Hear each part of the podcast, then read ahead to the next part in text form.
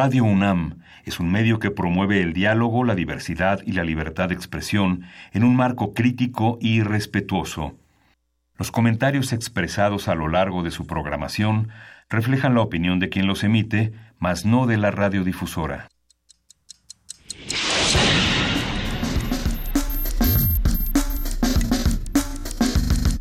Primer movimiento.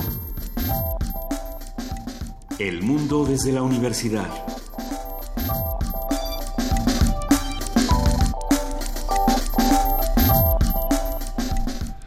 Buenos días, estamos en primer movimiento y es lunes 11 de diciembre y son las 7, 4 de la mañana. Buenos días, Luisa Iglesias. Hola, querido Miguel Ángel Quemain, ¿cómo estás? Pues muy bien, iniciando una semana interesante ya con candidaturas definidas. A ver. Anaya se comió todo el pastel del pan y Margarita este dice de su dedazo, ¿no? Es que depende de en qué periódico haya uno leído esta noticia, eh, eh, el chiste o el dramatismo, la tragedia o el triunfo que se pudo haber llevado eh, Ricardo Anaya y el pancho, el drama, la salida heroica de Miguel Ángel Mancera. Todo depende de qué periódico agarró uno. No, no sé, por ejemplo, Miguel Ángel, ¿qué, qué dice Margarita Zavala? Ahí debe de haber cosas interesantísimas, ¿no? Habla de, una, de, un, perfil autoritario que, bueno, ya todo el mundo conoce en, en, el PAN, de la crítica de Anaya al clientelismo pero en un auditorio del World Trade Center lleno de lleno de simpatizantes que llevaban su boleto. Es una es una situación interesante cómo se ha perfilado también la, la, Ciudad de México con todo este eh, conjunto que conforman Alejandra Barrales, Salomón Chertovisky y Armando Agüed, que cierran filas en torno al frente, pero también el movimiento que representa Morena con Claudia Sheinbaum y Miquel Arriola, que también son candidatos interesantes. El proceso es lo, complejo. ¿no? Desde mi punto de vista, la candidatura de Claudia Sheinbaum, por ejemplo, es una de las más arriesgadas. Es la candidata a la, Ciudad de México de Morena. Y, y sin embargo, coherente. No, no sé si vaya a ser una buena decisión, no sé cómo van a reaccionar los medios de comunicación o sus adversarios una vez que inicien eh, los debates y demás, ¿no? Ya que cuando Claudia Sheinbaum eh, tenga que responder y tenga que rendir cuentas por lo que ha pasado en la delegación Tlalpan después del sismo, se van a abrir muchas preguntas. Por otro lado, pues ah, en todas las delegaciones habrá problemas, también la cosa es cómo das la cara frente a esos problemas, ¿no? Y cómo los afrontas.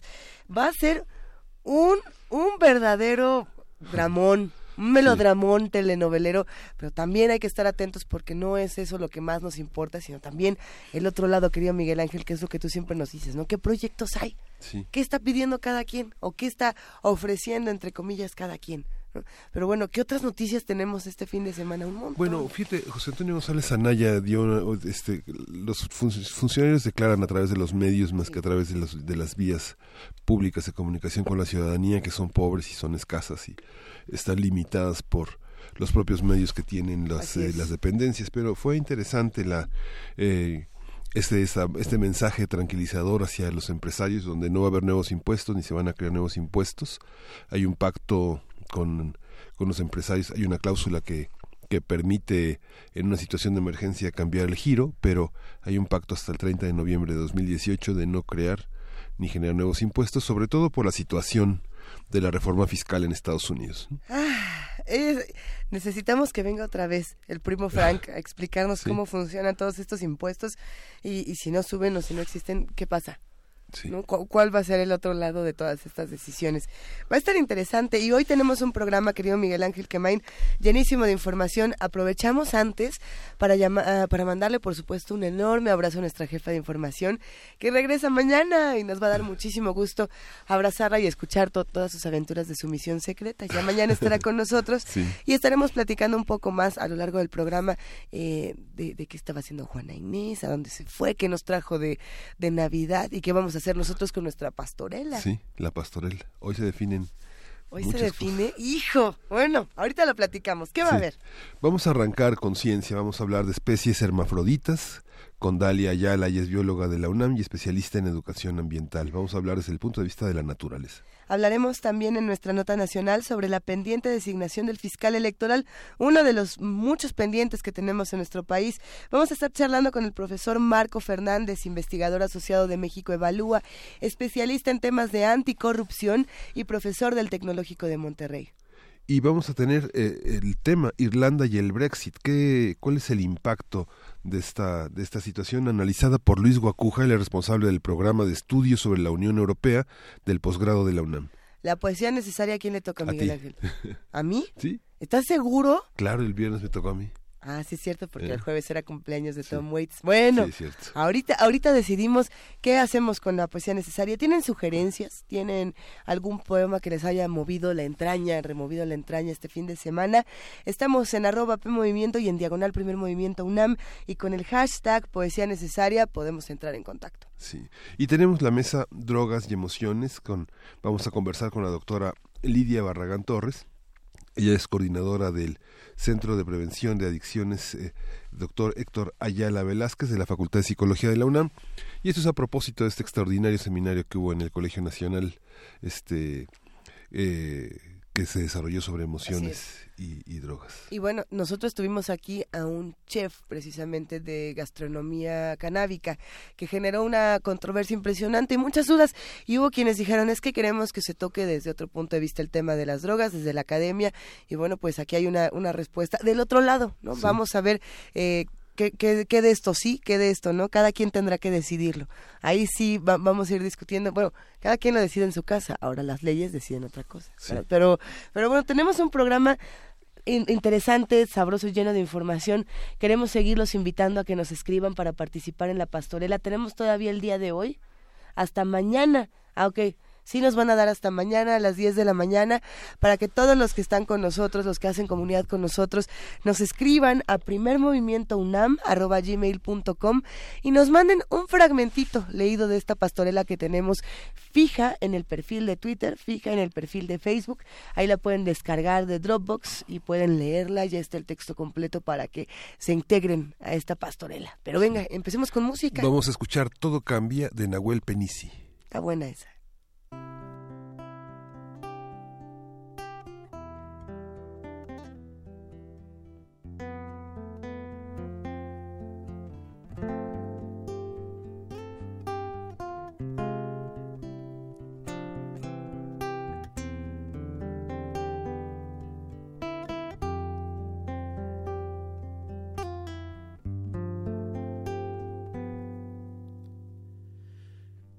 Cambia lo superficial, cambia también lo profundo, cambia el modo de pensar, cambia todo en este mundo, cambia el clima con los años, cambia el pastor su rebaño y así como todo cambia, que yo cambie no es extraño.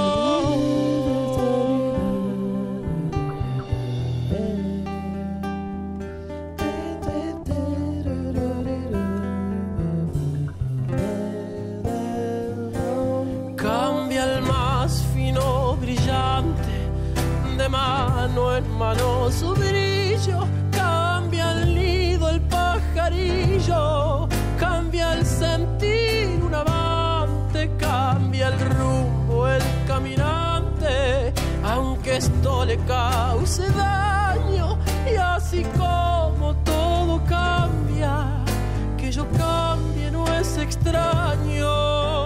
Cambia,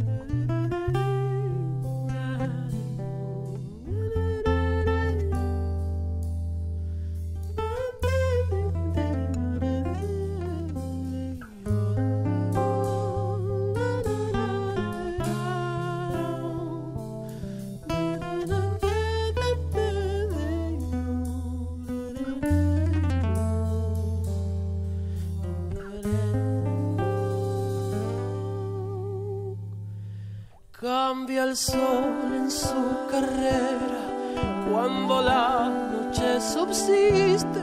Cambia la planta y se viste de verde la Cambia el pelaje la fiera, cambia el cabello el anciano y así como todo cambia, que yo cambie no es extraño.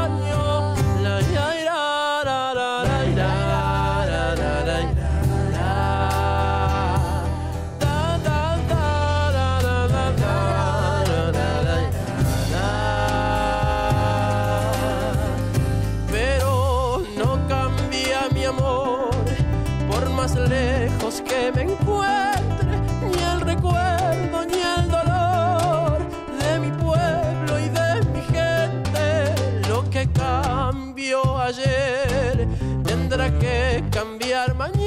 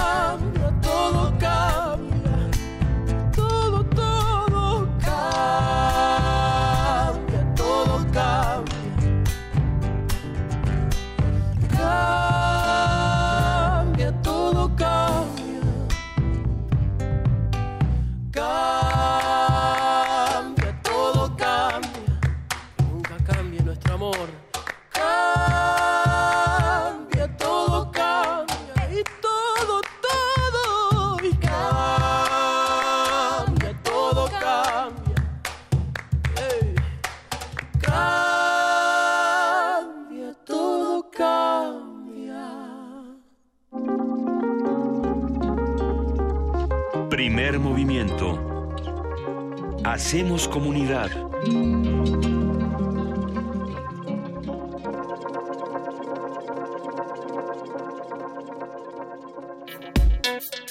Lunes de Ciencia. El hermafroditismo hace referencia a la condición en la que los organismos poseen al mismo tiempo órganos reproductivos de, dos sexos, macho y hembra.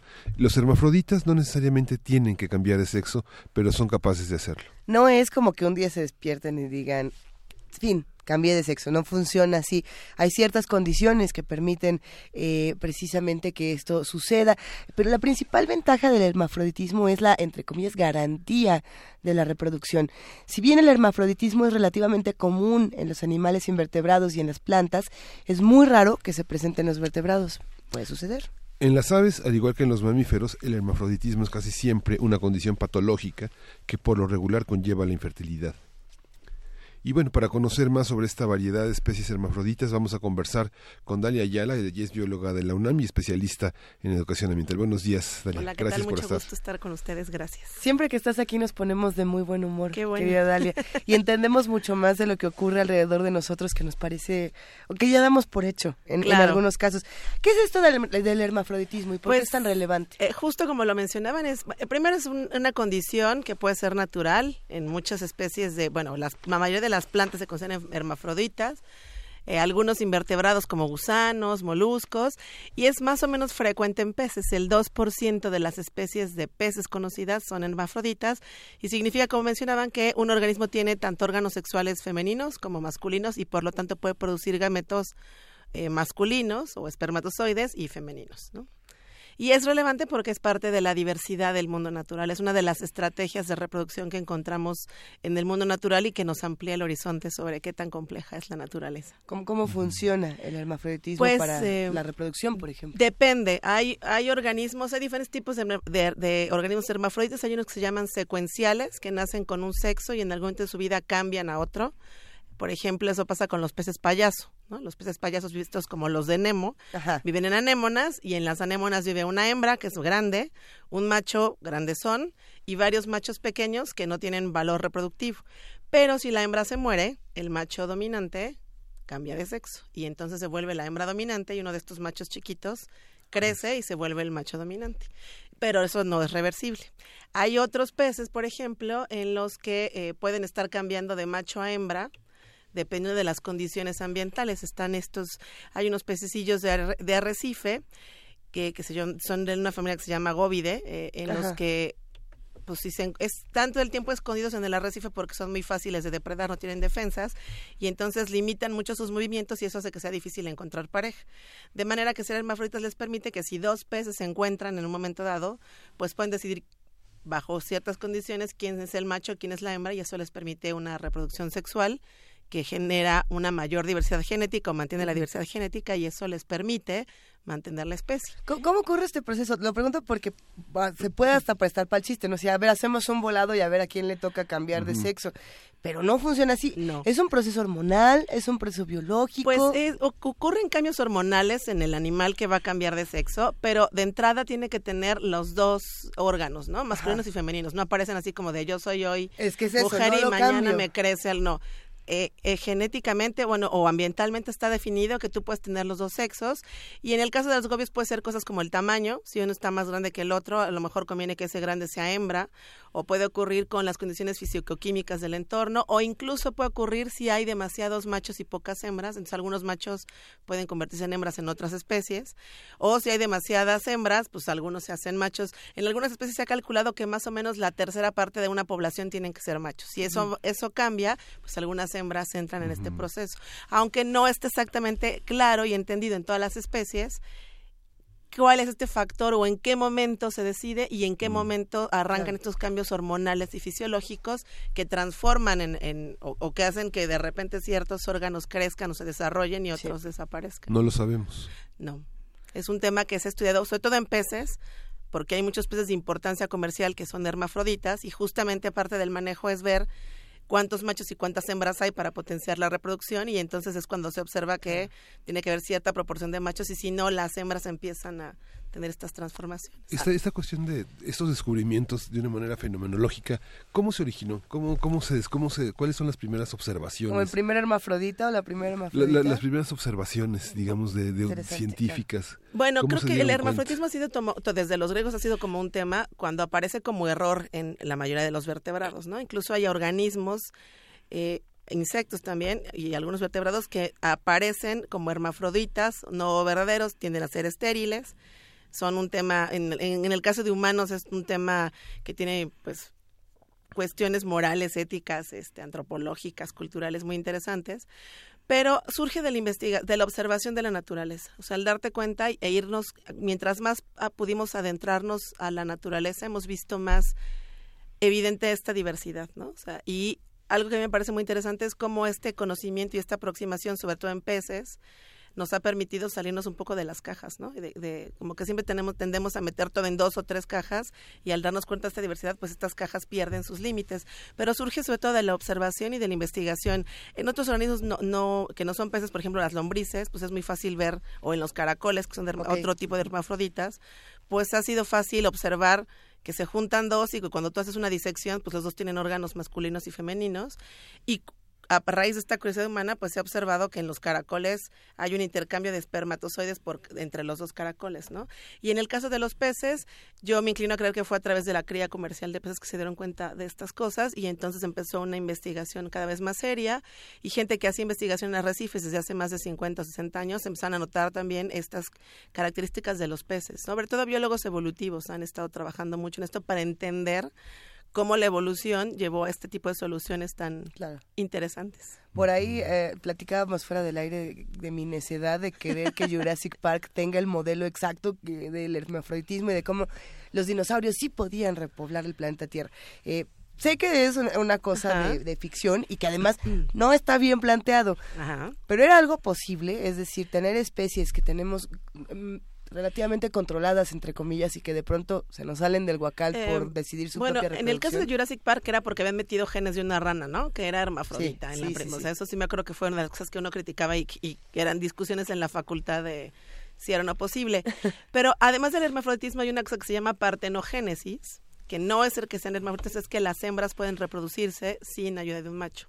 Entonces, la teoría en Jurassic Park era más bien que eran hembras partenogenéticas, es decir, que podían tener descendencia fértil sin la participación de un macho, que es otra cosa que sí observamos en la naturaleza. Eh, ¿Eso quiere decir eh, autofecundarse? No, no es lo mismo. No, ni siquiera se fecundan, eh, sus óvulos se vuelven un organismo adulto completo sin necesidad de que intervenga un macho.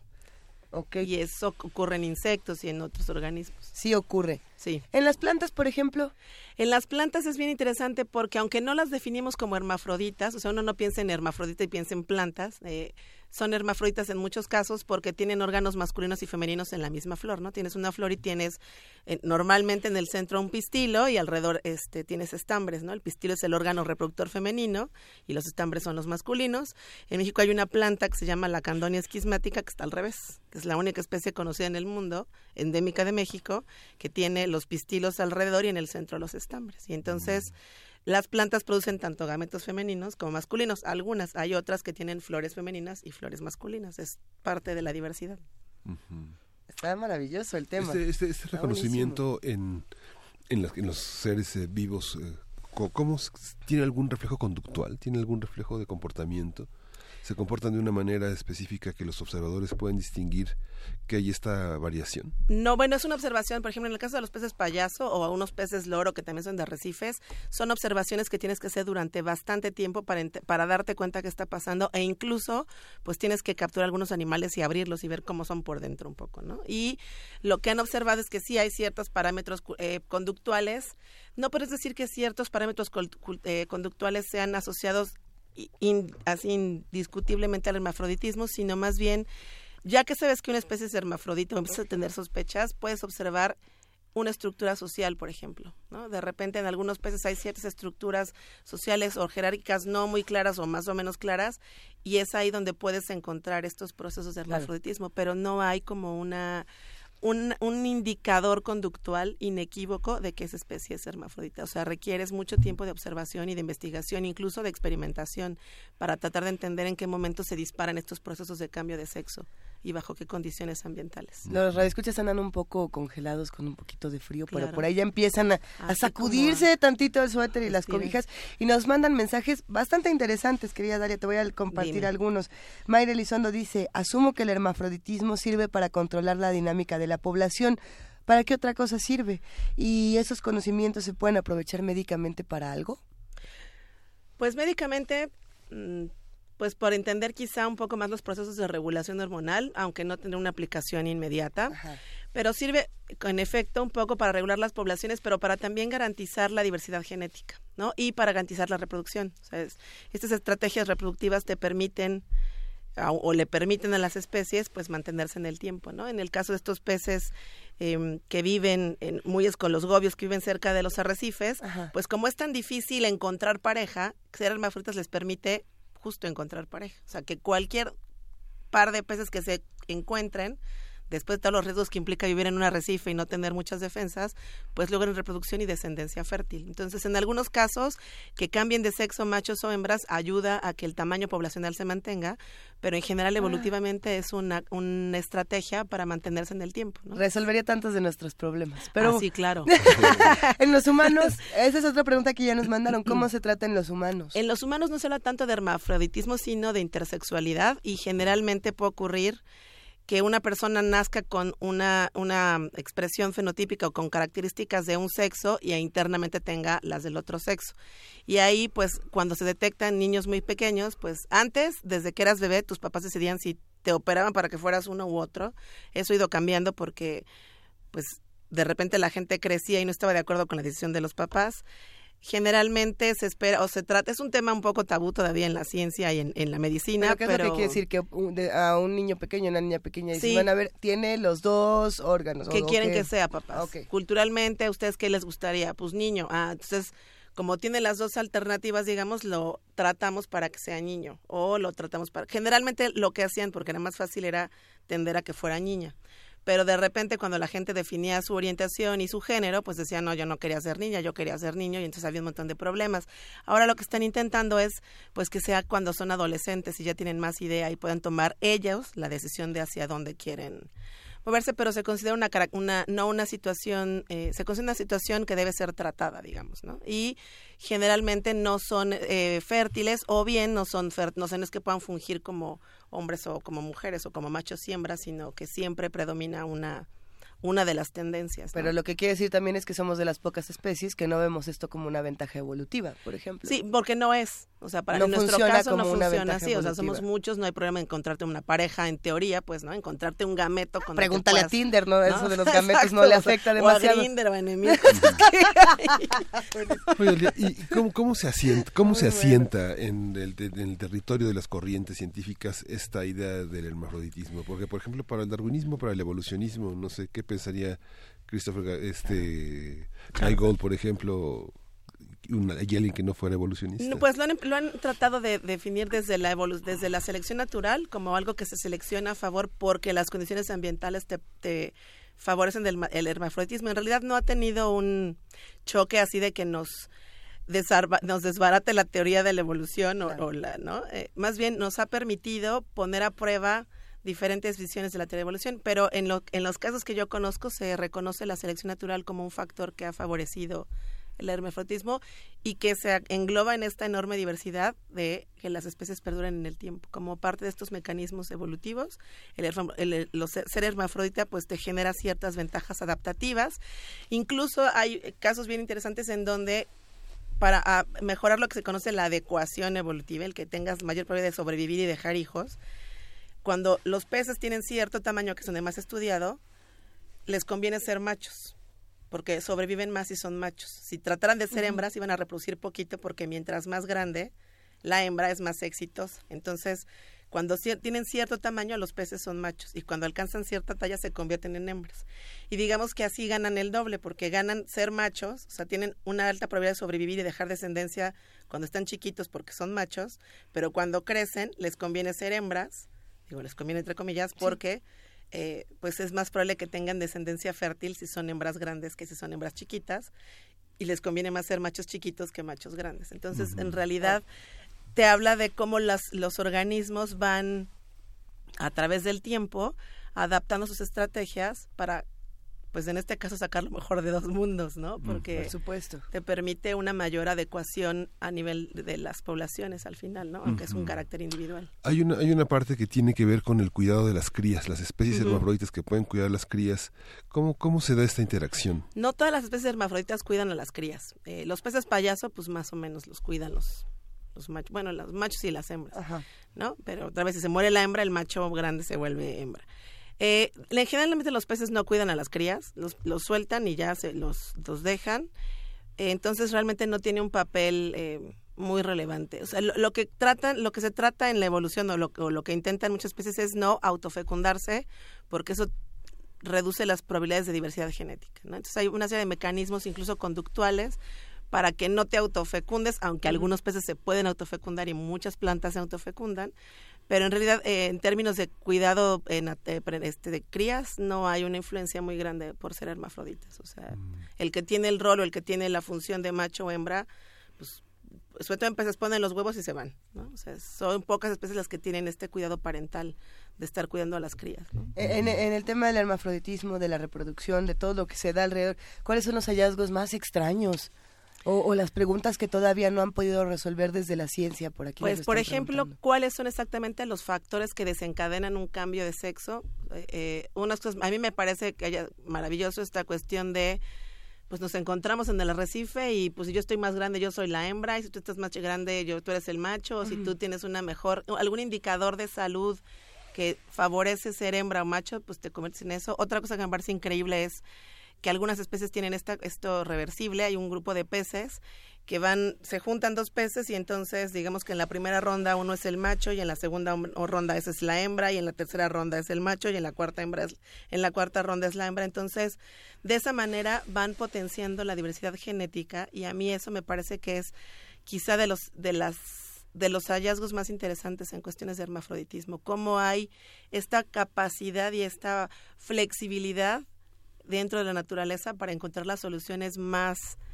innovadoras posibles ante situaciones ambientales cambiantes. Y una de las cosas que creo que, que sigue en el aire es, bueno, estos procesos de por qué ocurre y en qué momento ocurre y cuál es la señal química o metabólica o ambiental precisa que dispara esto, por qué no ocurre en otras especies y ante los cambios ambientales, pues qué va a pasar con este tipo de estrategias de reproducción y con estas especies y si es una estrategia, si esta diversidad va a permitir que estas especies continúen o no en el tiempo, con, en un escenario, digamos, desde el cambio climático, donde los corales son de los primeros, en, incluso los corales se consideran hermafroditas, son los primeros en, en perder territorio ¿no? y terreno.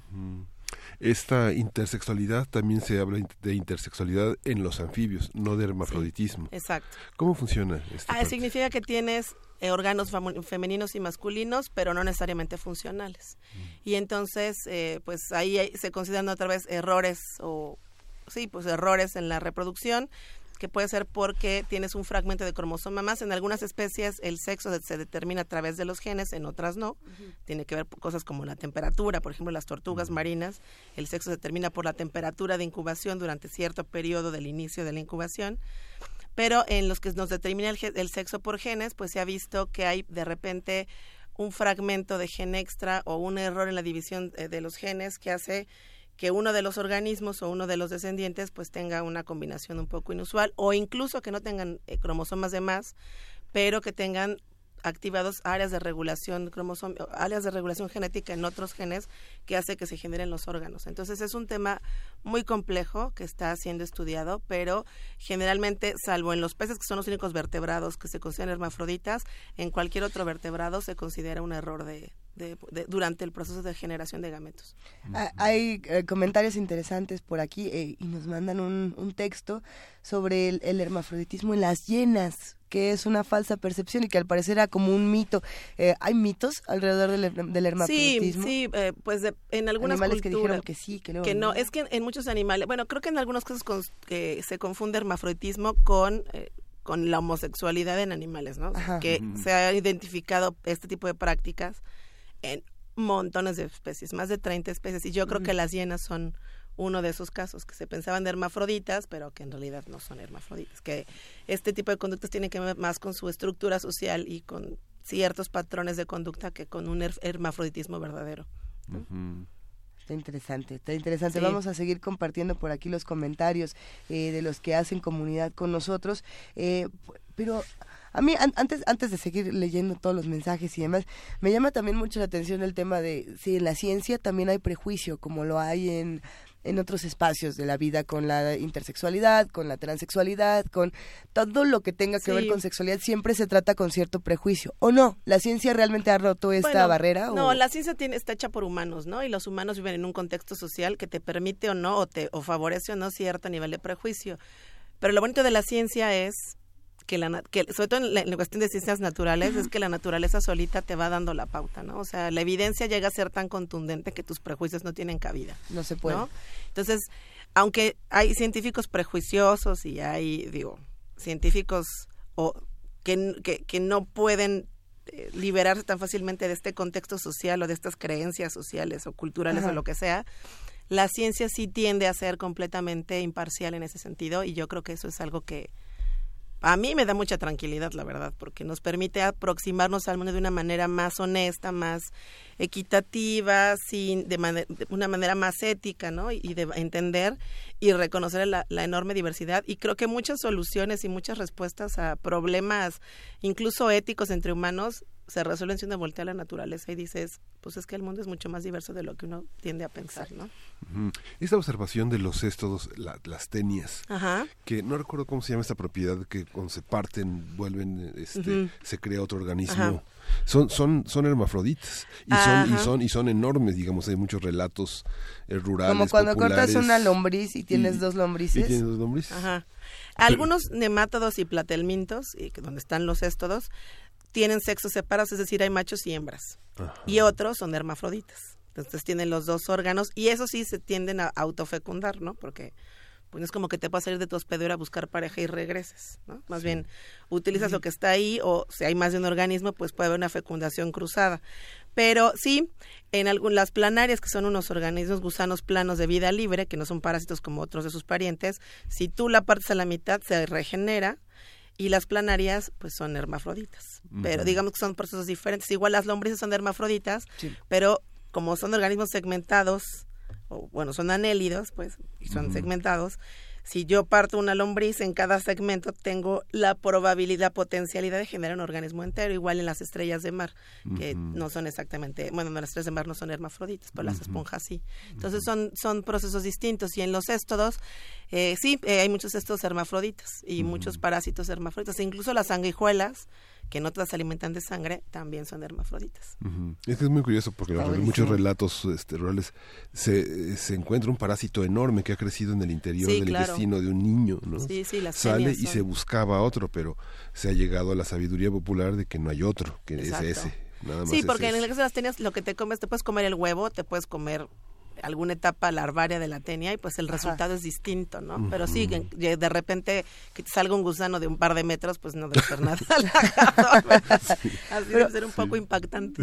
De, las conclusiones que podemos ir tomando de toda esta conversación, a mí me, me deja pensando muchas cosas que el hermafroditismo no es una cuestión, uno nace como, como nace, Ajá. pero el cambio o la decisión sexual es del animal.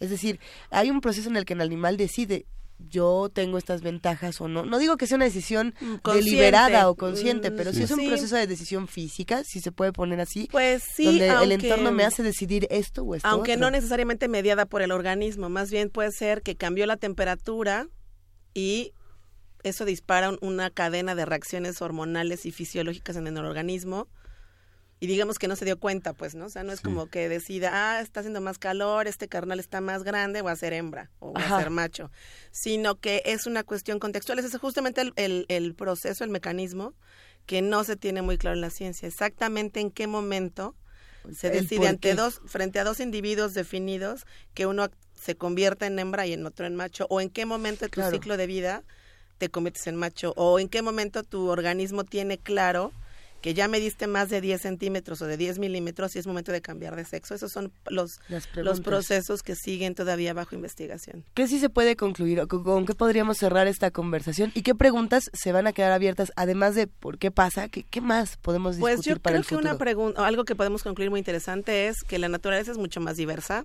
que encuentra caminos innovadores o ha encontrado siempre caminos innovadores para persistir en el tiempo y eso nos tendría que dejar una enseñanza como humanos a la hora de pues de replantearnos qué tipo de mundo queremos y qué tan diversos queremos ser y qué tanta diversidad estamos dispuestos a aceptar en el universo. Ajá. ¿No? También nos deja claro eh, pues la resiliencia y, los procesos evolutivos tan maravillosos que tienen que ver con cómo un grupo de especies o un grupo de, organismos va adaptándose y va transformándose de acuerdo a las condiciones ambientales y resolviendo las, las necesidades de reproducción y de diversidad genética.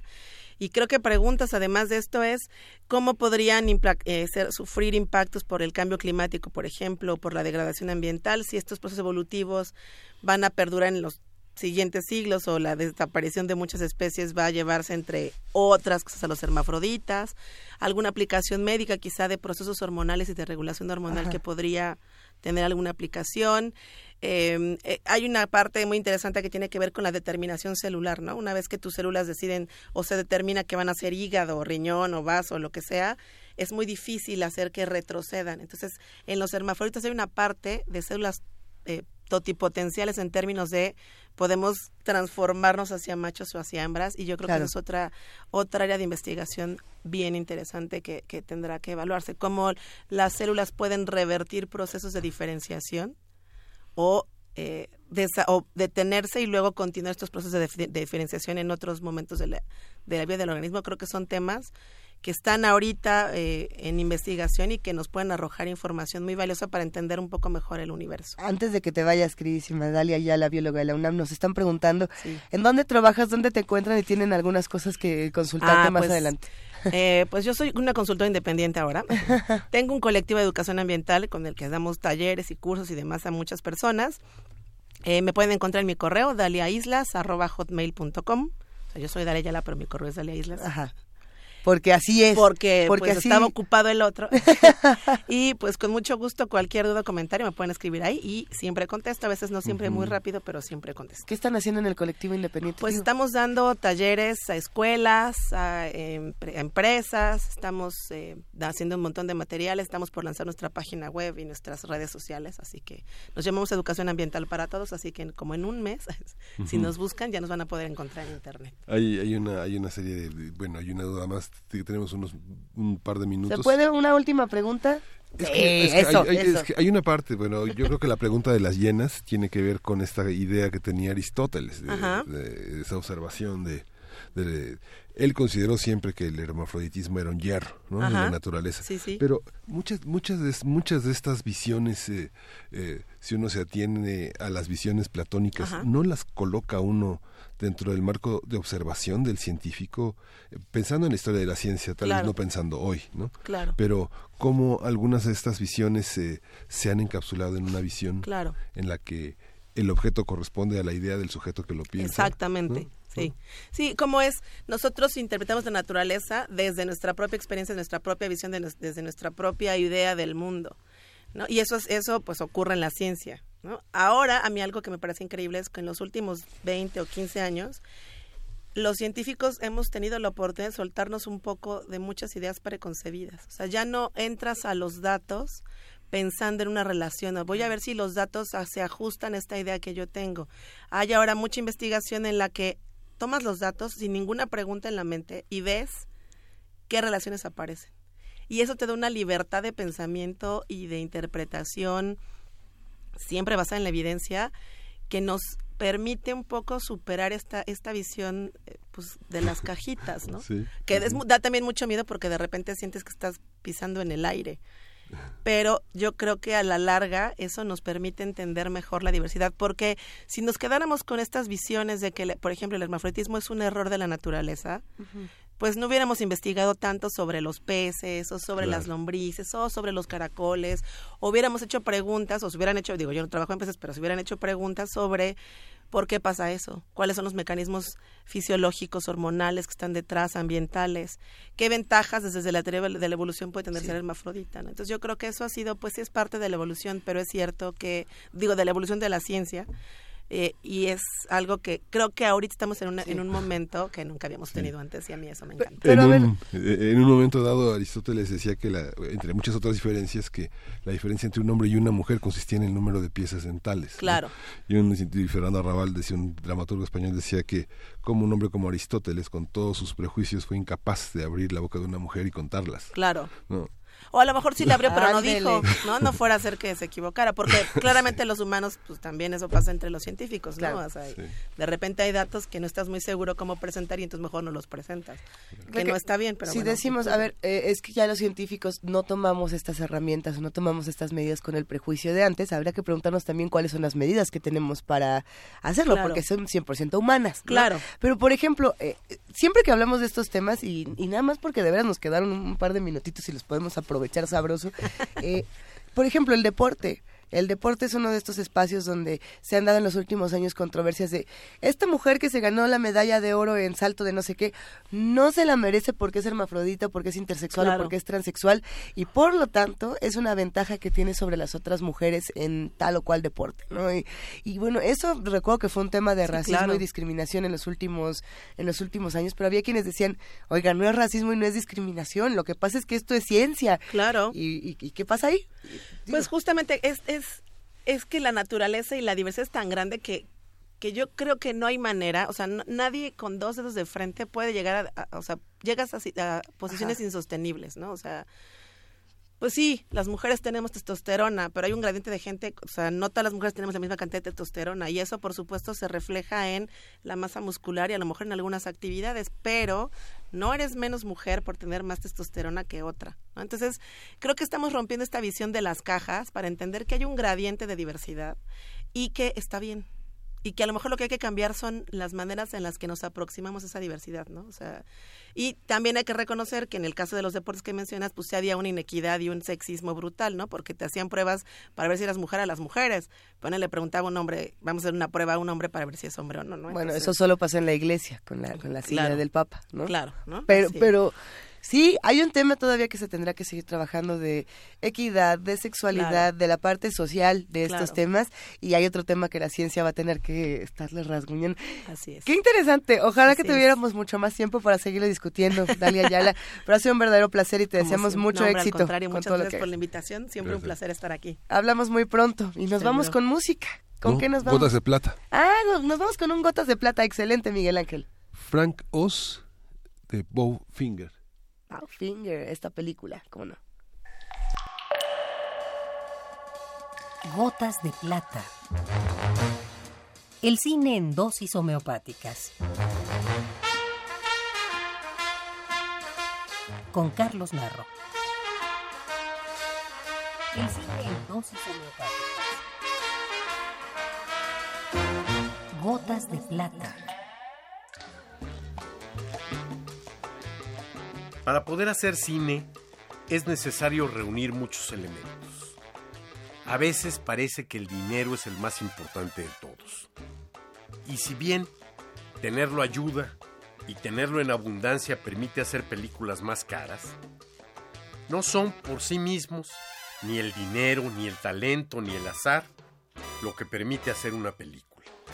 Es una conjunción de elementos que en algunas ocasiones se catalizan o sustituyen por la pasión. We are gonna make a movie. Bowfinger International Pictures. It's Carol. How do I say this? I have an offer to go to Edmonton to do cancer. No! I'm going to work soon, but it's been eight months. Carol, don't take that job. We are going to make a motion picture. I promise you that. La pasión por el cine es el tema de varias películas. El director de cine ha pasado a ser un personaje cada vez más frecuente del propio cine. Bergman, Fellini, Truffaut, Tim Burton, Woody Allen, entre muchos otros menos conocidos, han creado o han hecho de sí mismos estupendos personajes. También sobre los actores existe ya una extensa filmografía. Pero no solo con actores y directores se hace el cine. Una gran cantidad de trabajadores, electricistas, tramoyistas, asistentes, operadores, etc., son necesarios en el rodaje de las películas. What I need is someone like a Kit Ramsey. Kit Ramsey makes this a go picture. So I went to see Kit at his home. Oh my God. And what did he say? Kit looked at me and he said, said yes. Kit Ramsey said yes? Kit Ramsey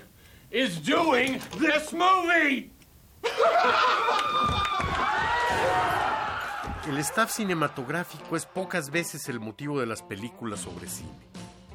Aunque, cuando menos en México, los trabajadores del cine son parte de la pasión, dedicados, infatigables y listos para ofrecer soluciones, son parte del éxito o cuando menos de la sobrevivencia de nuestro cine. Todo esto viene a cuento porque la divertida película de Frank Oz, Bowfinger, rinde homenaje a los trabajadores mexicanos del cine. En esta cinta, Bobby Bowfinger está decidido a hacer su película de extraterrestres. Cualquier ocurrencia será buena y ante la falta de recursos, formará su staff con mojados mexicanos a los que ayuda a escapar del tiroteo de los cazailegales.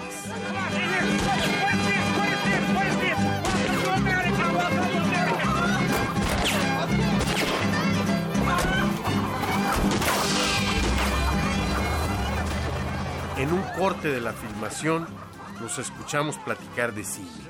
Descubrimos su buen juicio cinematográfico. A mí me gusta el Citizen Kane. El Citizen Kane es muy buena película. muy, muy buena. ¿Sabes cuál es muy buena? Es Apocalypse Now. Oh, esa es muy buena. Godfather, Doctor oh, Strange. Doctor Strangelove. Stanley Kubrick. Stanley Kubrick. Es Clockwork Orange. It's a Bowfinger. It's a Bowfinger.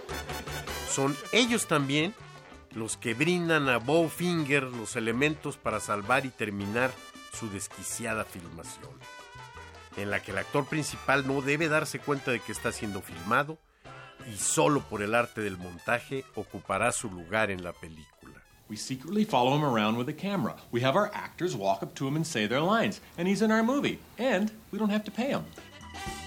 Posiblemente para el guionista solo era un chiste más en su disparatada comedia. Pero involuntario o no, los trabajadores mexicanos del cine merecen un cálido reconocimiento por todo lo que significan para nuestra hoy escuálida y maltratada industria.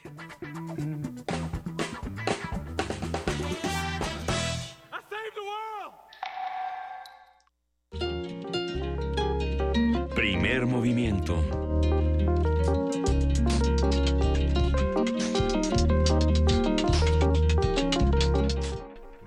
Ya son las 7 de la mañana con 53 minutos. Les recordamos que hoy es lunes 11 de diciembre y que hace un frío espeluznante, Miguel Ángel Quemain. Sí, Luisa, hace un frío verdaderamente aterrador, sobre todo eh, para, para la gente que tiene que madrugar muchísimo y salir con los niños muy temprano.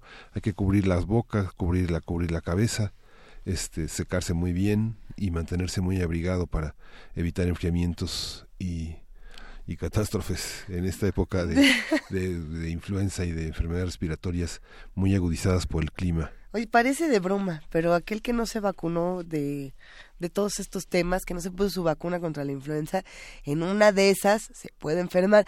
No cuesta nada ir a, estos espacios donde las vacunas son gratuitas, bueno, sí cuesta a lo mejor el transporte y demás, pero será lo mínimo y, y será lo mejor que se puede hacer para proteger a las comunidades.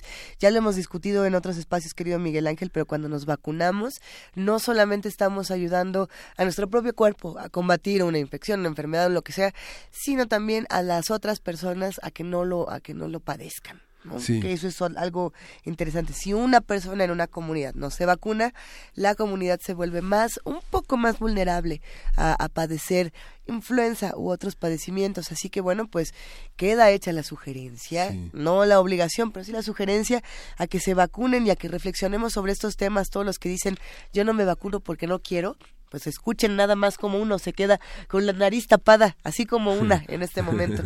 Oye, pero ¿qué, qué estás viendo tú, querido Miguel Ángel? Este, fin de semana, una, una de las noticias eh, importantes y que bueno, este es eh, eh, emocionante que muchas personas de la de nuestra universidad son Premio Nacional de Artes y Literaturas y Ciencia en 2007, en 2017, que fue, bueno, los da a conocer la Secretaría de Cultura y la, y la Secretaría de Educación Pública, y bueno, forman parte de un conjunto muy, muy destacado. En literatura, lingüística y literatura se le concedió a Alberto Ruiz Sánchez, de quien justamente eh, leí el viernes un poema que, que, que, viene en su último libro y, y, y bueno, lo este nos lo, felicitamos y en el en el terreno de las bellas artes fue galardonado Nicolás Echeverría este gran cineasta que se ha destacado durante muchísimos años por una gran trayectoria como documentalista y bueno, un largo trabajo por mostrar un México contemporáneo eh, muy cercano al mundo indígena, es escritor, pintor, músico. También fue premiada Mercedes de la Garza, que es reconocida por el trabajo de historia, de ciencias sociales y de, filosofía. Ha sido una, este, una investigadora, una ensayista, una académica fundamental. Y en el campo de artes y tradiciones populares, el premio fue para Francisco Barnett Astorgard por el amplio trabajo con el pueblo Comcac y sus conocimientos de plantas medicinales, eh, de una enorme vinculación con las tradiciones espirituales. En el terreno de las ciencias físico-matemáticas y naturales ganó María Elena Álvarez Buile Roses, que es investigadora especializada en maíz y cáncer epitelial. Han sido unos reconocimientos importantes. Emilio Sacristán Rock es reconocido en el campo de la tecnología, innovación y diseño por su aporte al desarrollo tecnológico en ingeniería biomédica y su impulso a crear grupos de investigación entre academias y empresas. Muy, muy interesante. Y justamente ¿Dónde estás leyendo todo eso, querido Miguel Ángel Quemain? Este, es, es, eh, esto lo dio a conocer la CEP desde el fin de semana que, que pasamos. Excelente. Y bueno, ya en nuestra Gaceta de la UNAM están estos reconocimientos. María Álvarez eh, Buila y Mercedes de la Garza, que son eh, los premios que corresponden en ese sentido a profesores eméritos, a investigadores que forman parte de la UNAM. La Gaceta UNAM ah, la puede encontrar uno, por ejemplo, en Adolfo Prieto 133, a dos cuadras del Metrobús Amores, esto es aquí en Radio UNAM, y la puede encontrar en su dependencia consentida de la universidad para enterarse de todos estos asuntos. Vienen premios como también vienen, queridísimo Miguel Ángel, eh, conflictos y discusiones que tenemos que tener desde la universidad. Por ejemplo, la portada de esta semana es Suicidio, problema de salud pública, un desafío global para los jóvenes. ¿no? Este es un, un texto que, pues, aunque es difícil para muchos de los que nos escuchan, se tiene que leer, es precisamente de Emilia Lucio Gómez Maqueo de la Facultad de Psicología eh, y, y bueno, creo que hay que discutir todos estos asuntos, hay que Ah, no, pero esa es la, la, la investigadora, pero el texto es de, de, Guadalupe Lugo. Sí. Y es importantísimo seguir discutiendo. Y estaba yo confundiendo a la doctora con la autora, pero bueno, qué bueno que entre, entre todos podamos seguir haciendo este conocimiento y generando estas discusiones. Sí, y sobre todo, y sobre todo que la, el tema de los jóvenes es un tema que se, seguramente vamos a abordar de una manera amplia en la mesa que tenemos hoy sobre drogas y emociones, porque se le atribuye a, a los jóvenes, a los adolescentes, eh, una serie de toma de decisiones y justamente este, la doctora Volkov, que abrió el seminario de drogas y emociones en el Colegio Nacional, señalaba que eh, el cerebro no termina de madurar sino hasta los 24 años, 22 años, y que muchas de las decisiones y muchas de las adicciones a las que están sometidos muchos jóvenes, pues se enganchan justamente por gran parte de la inmadurez del sistema ¿Esta? dopaminérgico que es afectado por las por las drogas. No, y esta no es una sugerencia para decir, a ver, cuando usted cumpla 24 años no, ya se puede no, empezar no, a drogar, tampoco va por ahí, sino pensar hasta dónde el cerebro termina su desarrollo, si es que en algún momento Ajá. lo termina, y qué pasa después. Sí. O sea, si en este momento el cerebro está inmaduro y puede absorber o no, puede volverse adicto o no a ciertas cosas, y después de los 24 años, ¿qué hace el cerebro? ¿Envejece? Porque sí, esa era la pregunta, sí. ¿no? Nuestro cuerpo crece hasta los veintitantos y, y, después de eso... Eh, para atrás. Para atrás. ¿no? ¿Y qué pasa entonces si nos drogamos en ese momento? Hay quienes dirán, y eso lo discutiremos en la mesa, que es lo más positivo que te puede ocurrir y que eh, el documental este en Netflix del DMT te propone que es una sustancia que, bueno, cotidianamente o coloquialmente es lo que viene en estas pastillas, si no me equivoco, en las tachas, ¿no? Entonces dicen, esto es lo que abre las puertas del mundo, igual que eh, Hoffman estudiaba el ácido lisérgico, igual que muchos investigadores, pero ¿y la otra parte qué? Es que queda un dilema académico interesante. Si les parece bien, vamos a una pausa y regresamos a la segunda hora de primer movimiento porque se va a poner muy intenso. Primer movimiento Hacemos comunidad.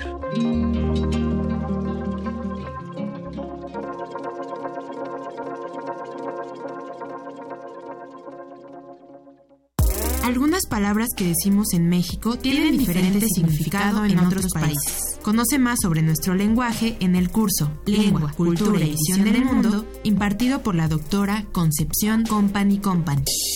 La lengua es el soporte de una cultura, entonces ¿dónde ponemos los énfasis? Pues depende de la cultura, ahora estamos concentrados en España y México. Descarga los audios completos en www.descargacultura.unam.mx. Soledad. Algunos piensan que es un mal, otros la ven como un medio. Para la astrónoma alemana Caroline Herschel, la soledad fue el inicio de un viaje a través de la música y el universo. Cazadora de cometas. Una obra de teatro de Luz Angélica Uribe dirigida por Emanuel Márquez. ¿Conoces la historia de los hermanos Herschel? Asiste a una representación con música en vivo los jueves 7 y 14 de diciembre a las 8 de la noche en la sala Julián Carrillo. Adolfo Prieto, 133, Colonia del Valle. Entrada libre. Radio UNAM. Experiencia sonora. A los que dejaron de creer en México, les exigimos silencio. Aquí quedó claro que como México no hay dos, que los héroes nacionales no se terminan en los libros de historia. Hombres, mujeres, niños y ancianos, maestros, estudiantes, profesionistas y emprendedores están aquí, nunca se cansan y lo dan todo. Gracias México. México resiste. Somos turquesa, somos Nueva Alianza. Dentro del Festival Internacional de Fotografía Fotoméxico 2017, el Museo Nacional de Arte invita a la muestra Alfred Briquet 1833-1926, que explora los vínculos entre la primera generación de la fotografía en México y la Escuela de Barbizon en Francia. El trabajo de Briquet dialoga con el de los fotógrafos franceses, que tuvieron un papel central en el nacimiento y desarrollo de la fotografía en México. La exposición Alfred Briquet 1833-1926 se puede visitar en el Museo Nacional de Arte. Saborear una paleta o sellar una carta. Para ser gracioso o ser grosero. Para ser amoroso o para ser muy amoroso. Para reír y para hablar. Las posibilidades de la lengua son infinitas. Muerde lenguas, letras, libros y galletas. Lunes y miércoles, 20 horas. Por el 96.1 de FM. Radio UNAM. Búscanos en redes sociales, en Facebook como Primer Movimiento UNAM y en Twitter como P Movimiento o escríbenos un correo a primermovimientounam@gmail.com. Hagamos comunidad. Todos estamos muy bañados, estamos polveados o espolvoreados o contentos o desvelados. Querido Miguel Ángel Quemain, ¿cómo estás a las 8 de la mañana con cuatro minutos? Hola, buenos días. Buenos Luis días. Buenos días a nuestros eh, televidentes de Radio UNAM.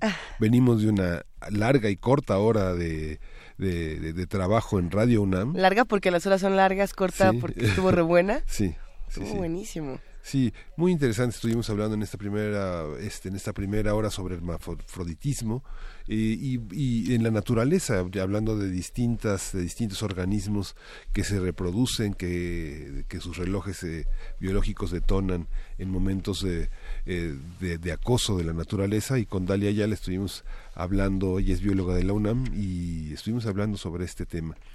Y bueno, tenemos un programa muy rico, Luisa. Hoy vamos a tener un montón de cosas. Les contamos que en esta segunda hora vamos a estar hablando precisamente sobre la pendiente designación del fiscal electoral. ¿Qué cosa con este tema? Porque este es uno de los muchos pendientes que tenemos en el país y que eh, pues realmente repercuten de manera muy profunda en las elecciones del 2018. ¿Qué va a pasar este 2018? Eh, se nos fue tan rápido el año. Bueno, por lo menos a mí y a- del 90% de los seres que conozco este año no le supo, pero ni a nada, No. pero ni a nada, nomás a pura, a pura desazón. Sí. Pues vamos a ver qué hacemos para cerrar este año y que, y que sea diferente. Y tenemos el tema de Irlanda y el Brexit. Eh, Vamos a, vamos a discutir este tema tan importante en el destino de la de, de Europa. Así es. So, con Luis Guacuja, él es responsable del programa de estudios sobre la Unión Europea y del posgrado de la UNAM. Y tendremos mucho más que seguir discutiendo aquí en Primer Movimiento. Quédense con nosotros, estamos en arroba P Movimiento para que nos escriban en Diagonal Primer Movimiento UNAM, en el teléfono 55 36 43 39 y nos da muchísimo gusto, como lo hacemos cada mañana, mandarle un gran abrazo a toda la familia de TV UNAM, que nos pueden ver en el canal 120, nos pueden ver en el canal 20 de TV Abierta, a la familia de Radio UNAM en el 860 de AM, en el 96.1 de FM, en hijo, bueno, a ver en dónde. En el Facebook Live nos pueden encontrar también en radio.unam.mx, en tv.unam.mx. Y para ir amaneciendo con un poquito más de, de- de ritmo, para irnos poniendo de buenas o de malas y para hablar eh, de lo que el lunes significa para muchos de nosotros, ¿qué escucharemos, Miguel? Vamos a hablar, vamos a escuchar Blue Monday, Blue Monday de New Order. ¿La mejor banda de todas La las bandas? banda de todas ¿De las todas las bandas, de todas las bandas?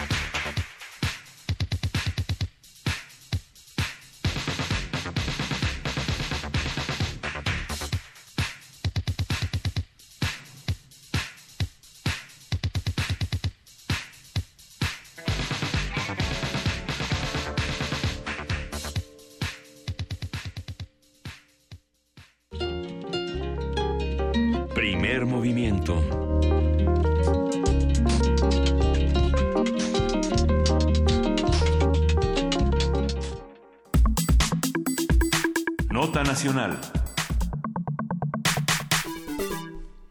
Lorenzo Córdoba, consejero presidente del Instituto Nacional Electoral, urgió al Congreso de la Unión a nombrar al nuevo titular de la Fiscalía Especializada para la Atención de los Delitos Ele- Electorales, FEPADE.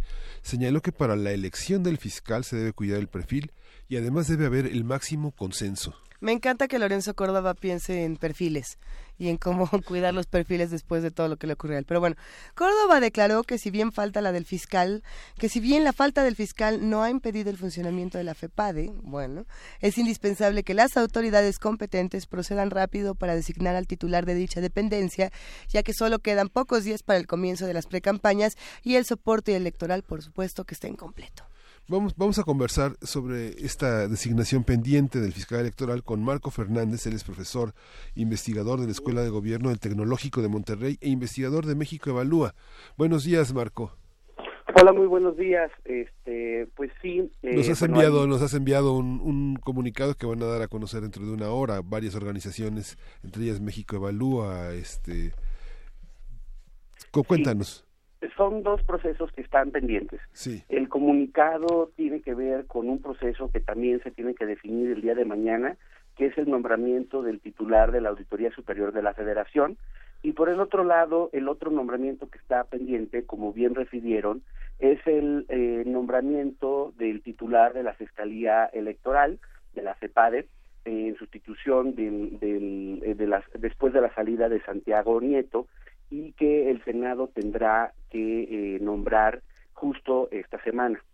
Ambos nombramientos eh, son vitales para el funcionamiento correcto de, pues, de instituciones clave precisamente para, para tratar de prevenir, investigar y castigar eh, problemas de corrupción. En el caso de la Auditoría Superior de la Federación, pues es una instancia fundamental para poder eh, hacer un recuento de cómo se hizo el ejercicio del gasto público, e identificar cuando hay problemas, ya sea que no se hizo conforme a las leyes vigentes o a lo aprobado por la Cámara de Diputados, si hubo dispendio. Recordaremos que eh, varias de, de las auditorías que la Auditoría Superior de la Federación ha hecho en los últimos años derivaron precisamente en investigaciones clave, por ejemplo, del, eh, de corrupción del eh, hoy exgobernador de Veracruz, eh, Javier Duarte, o recientemente el, el- el- el más visible de, eh, denominado eh, la estafa maestra, que después documentaron este, los colegas de Mexicanos contra la Corrupción, pero cuya base es eh, una auditoría forense precisamente realizada por la Auditoría Superior de la Federación. Entonces es un nombramiento en verdad eh, muy, pero muy importante, al igual que la Fiscalía Electoral de la que hemos platicado ya en varias ocasiones. ¿Y por qué tanto tiempo seguimos así? Pues mira, en, en el caso de la Auditoría Superior de la Federación, eh, pues lamentablemente sí se tardaron bastante tiempo en entrarle a la discusión, hacer la convocatoria. A esa misma convocatoria hubo 41 aspirantes que se inscribieron. Se llevaron a cabo las audiencias eh, desde el sábado de la semana pasada, el lunes, martes y miércoles. Quedaron tres hombres. Este quedaron tres hombres este y en donde por un lado creo que hay que reconocer algunos avances pero sí hay que señalar eh, omisiones eh, preocupantes avances es por ejemplo que eh, la comisión de vigilancia que es la encargada de, de hacer todo el proceso de, de la evaluación de los aspirantes a la auditoría recibió a distintas organizaciones de la sociedad civil organizada para eh, para tratar de, de, pues expresarles la necesidad desde entonces de decirles mire este es un proceso tan importante para el país que es fundamental que transparenten los criterios en cómo van a evaluar a los aspirantes y una vez que decidan los nombres de estas de, la terna que tienen que someter al pleno de la Cámara de Diputados y esta a su vez tiene que votar por dos terceras partes a las de sus miembros a quien termine siendo el titular de la auditoría Mm. en todo ese proceso expliquen a la sociedad cuáles son las razones que los llevan a pensar que las personas que ustedes seleccionen son las que tienen las capacidades técnicas, la experiencia y sobre todo la integridad e independencia política necesarias de este puesto para ocupar el puesto de esta titularidad.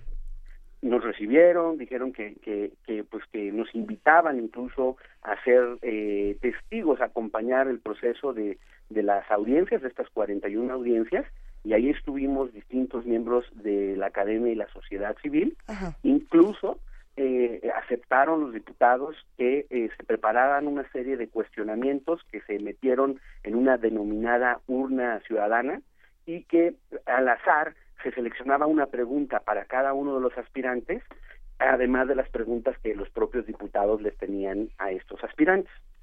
En las presentaciones, que lamentablemente fueron muy cortas, por, porque pues lamentablemente los diputados hicieron las cosas al cuarto para la hora, es decir, ya finalizando el periodo de sesiones, y entonces solamente los aspirantes tenían 10 minutos rápido para platicar cuál era su perspectiva de la Auditoría Superior de la Federación, cuáles eran los alcances del Sistema Nacional Anticorrupción, los las propuestas que tenían para mejorar el desempeño de la auditoría y el por qué se consideraban la persona idónea, idónea perdón, para eh, ocupar la Auditoría Superior de la Federación. ¿Cuáles son los problemas que nosotros vemos después de todo este proceso. Una vez que el jueves la eh, comisión de, de, este de eh, la, la comisión de, vigilancia de la Cámara de Diputados anuncia a la terna. Pues que no hicieron justo lo que pues uno esperaría en un proceso democrático que es explicar el cómo llegaron a los nombres de estas tres personas. Sí fue un proceso en el que este, ahorita los miembros de la comisión los votaron eh, en- eh, por unanimidad.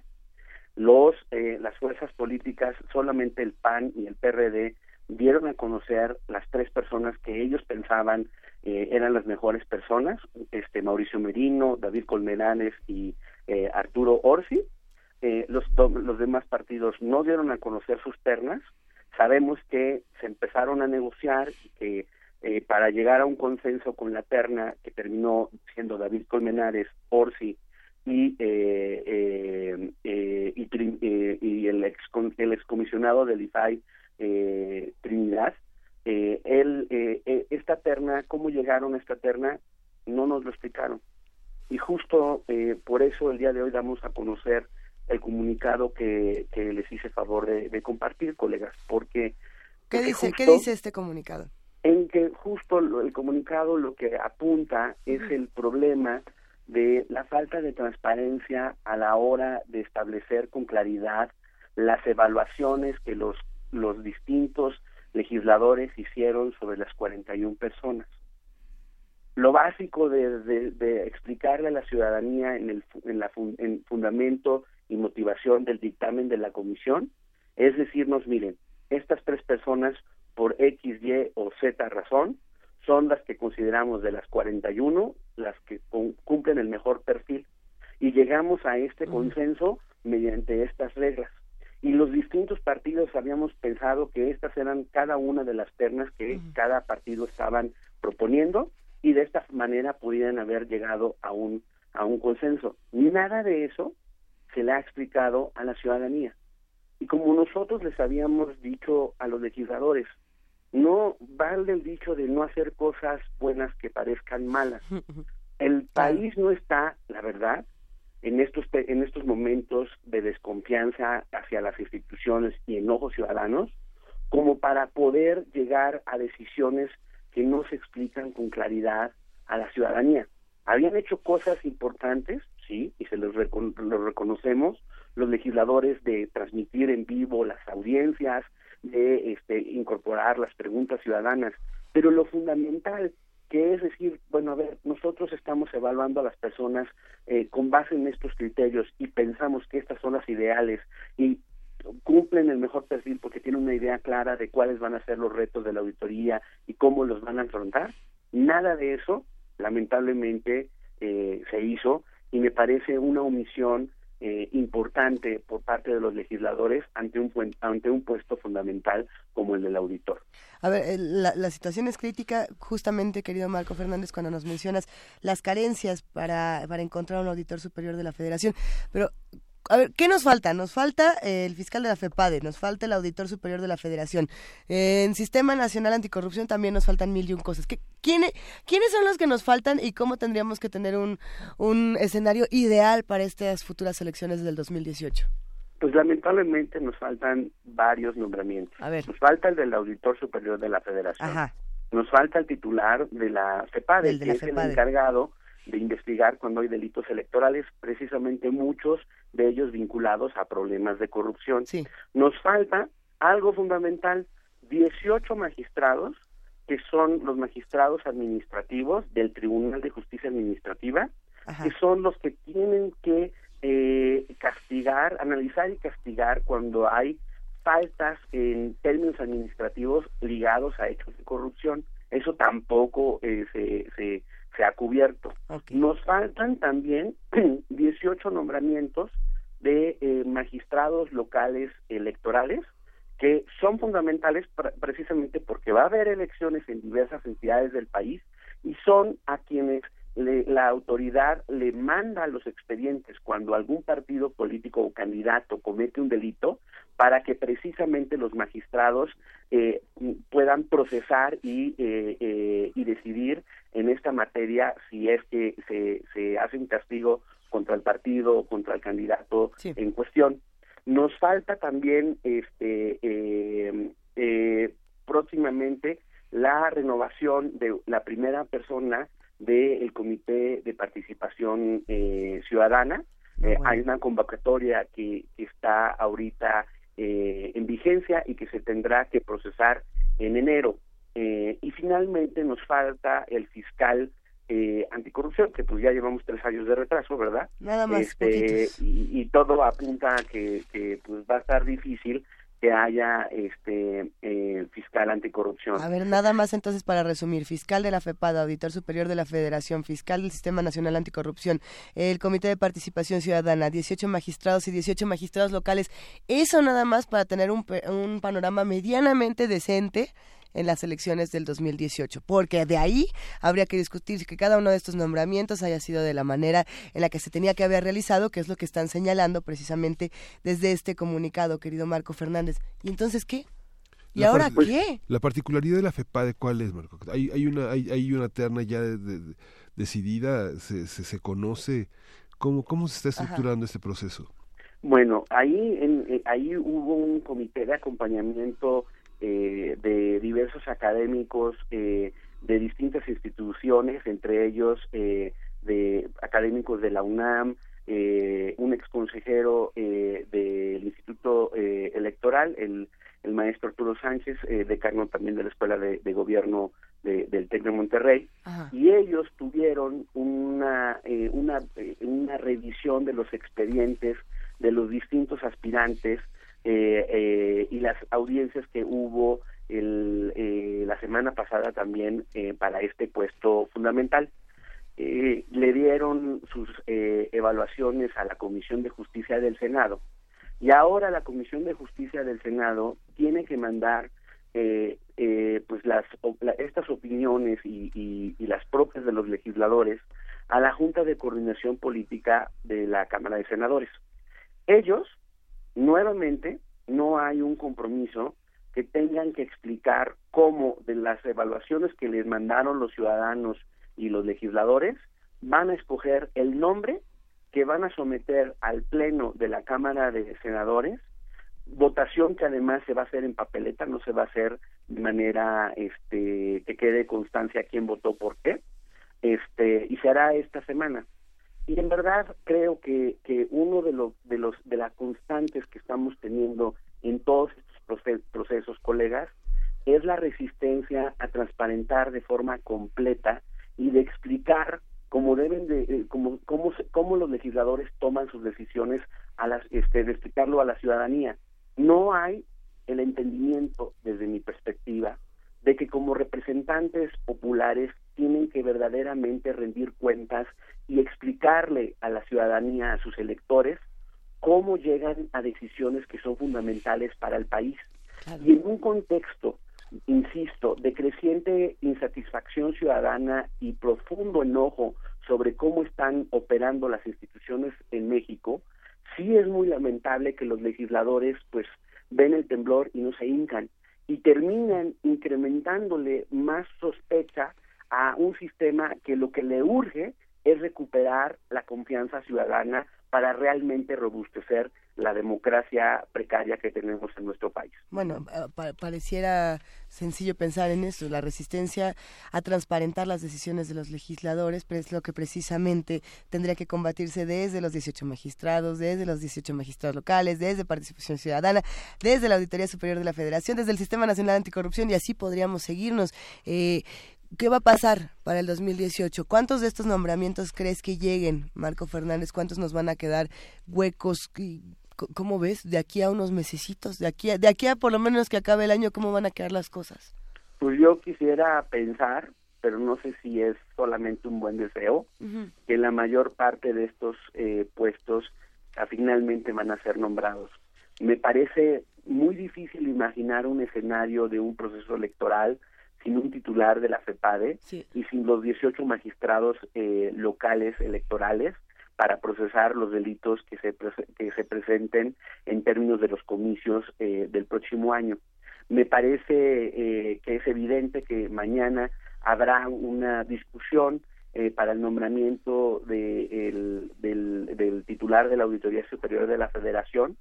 En, la- en las dos cosas que veo más complicadas y que urge que se desatoren en el Senado, en este caso, es eh, las 18, eh, los 18 magistrados del Tribunal de Justicia Administrativa y el titular de la Fiscalía Anticorrupción.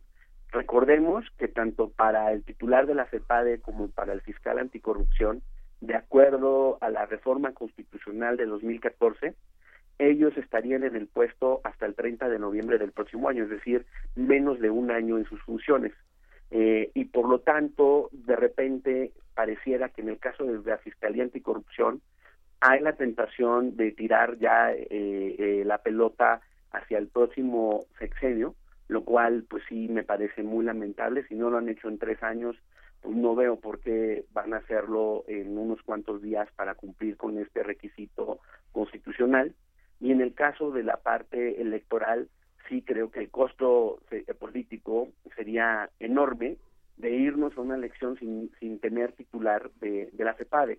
Lo cierto es que en el caso de la CEPADE, con franqueza, colegas, después de todo lo que pasó con Santiago Nieto, me parece que cualquier persona que ocupe la titularidad de, de esta institución la va a tener cuesta arriba Pues sí. porque sabe en el fondo que si se avienta a hacer investigaciones profundas de violación a, los, al código electoral o a los códigos locales y documentar procesos de clientelismo, compra de votos, desvío de eh, desvío político de, programas eh, que tendrían que ser eh, por criterios eh, técnicos y no eh, usarlos electoralmente, que cualquiera que trate de documentar eso puede desatar la ira de la clase política y le pueden volver a mostrar la puerta.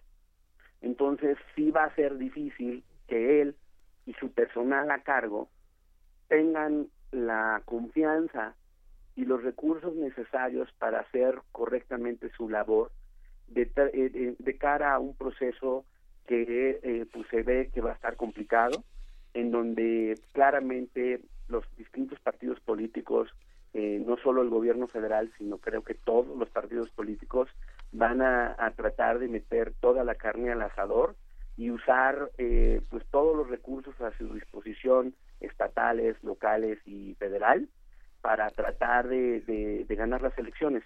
Y justo en ese contexto, por eso es tan importante la labor de la CEPADE, pero insisto, para ser realistas, dado los antecedentes, esa buena labor de la CEPADE, pues sí parece complicado, máxima además, si no fuera suficiente la complicación, dadas las decisiones últimas que hemos observado del Tribunal Electoral, en donde, por ejemplo, en el caso de Coahuila, a pesar de que eh, eh, hubo pago de, de anuncios a Facebook y otras redes sociales, por alguna extraña razón, el tribunal decidió que eso no era considerado gasto de campaña y bajo esa lógica entonces el PRI no no este superó los límites de, de, eh, de gastos electorales eh, en la elección para gobernador. Porque no hay Con esos antecedentes. Ajá. pues con esos antecedentes, pues yo creo que sí está como medio difícil, la verdad, que tengamos un resultado óptimo por parte de la FEPADE. Espero equivocarme, pero pero con realismo yo lo veo color de hormiga. Con realismo el panorama suena bastante desalentador. Marco Fernández, ¿qué preguntas nos han hecho los medios de comunicación? ¿Qué no está atendiendo la sociedad o qué, qué podríamos reconfigurar entre los que estamos del otro lado para que eso no sea lo que nos espere? Pues yo creo que por eso es tan importante eh, que los distintos medios de comunicación eh, traten de hacer su trabajo de manera crítica, propositiva, independiente, de hacer mucho periodismo de investigación que documente eh, cuando haya malas acciones de los distintos gobiernos de los diferentes partidos. Hay en algunos casos, y así lo ha documentado mis colegas de Artículo 19 y de Fundar, dificultades para, para lograr esta, estas funciones que uno esperaría de la prensa en, un, en, un- en cualquier país democrático, debido a que muchos medios de repente entran en problemas de conflicto de interés por la publicidad gubernamental que reciben de forma discrecional por parte del gobierno federal y de los gobiernos en los estados y los municipios, lo cual lleva muchas veces a esta idea que, que, que es muy famosa de, de decir que no les pagan para que les peguen, ¿verdad?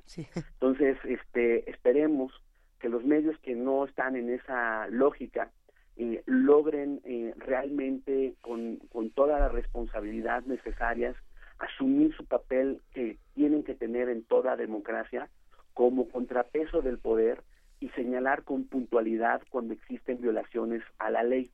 En el caso, este, eh, creo también de la ciudadanía, pues las redes sociales sí abren una ventana de oportunidad sin sobredimensionarla para tratar de documentar cuando ellos son testigos de, de estas prácticas de clientelismo, compra de voto, desvío de político de los programas sociales. Va a ser, insisto, eh, con franqueza, un proceso eh, electoral difícil y sí, o sea, es fundamental que de cara a, a- a nombramientos clave como el que tendremos el día de mañana en la Auditoría Superior de la Federación, se reitere la exigencia de los legisladores para que realmente expliquen los porqués de sus decisiones. Recordemos que el auditor va a durar ocho años en su cargo. Es bueno. una institución fundamental para, el- para la rendición de cuentas en México.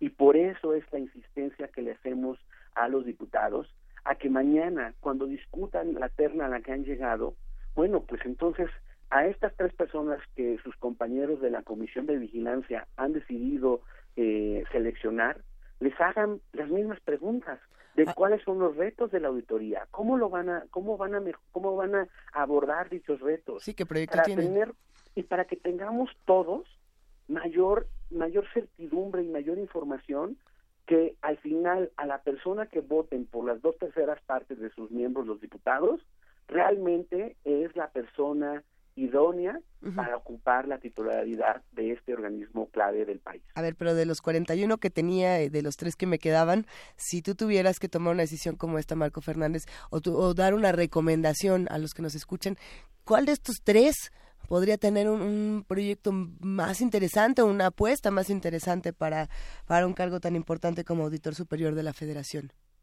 Me parece este O ninguno.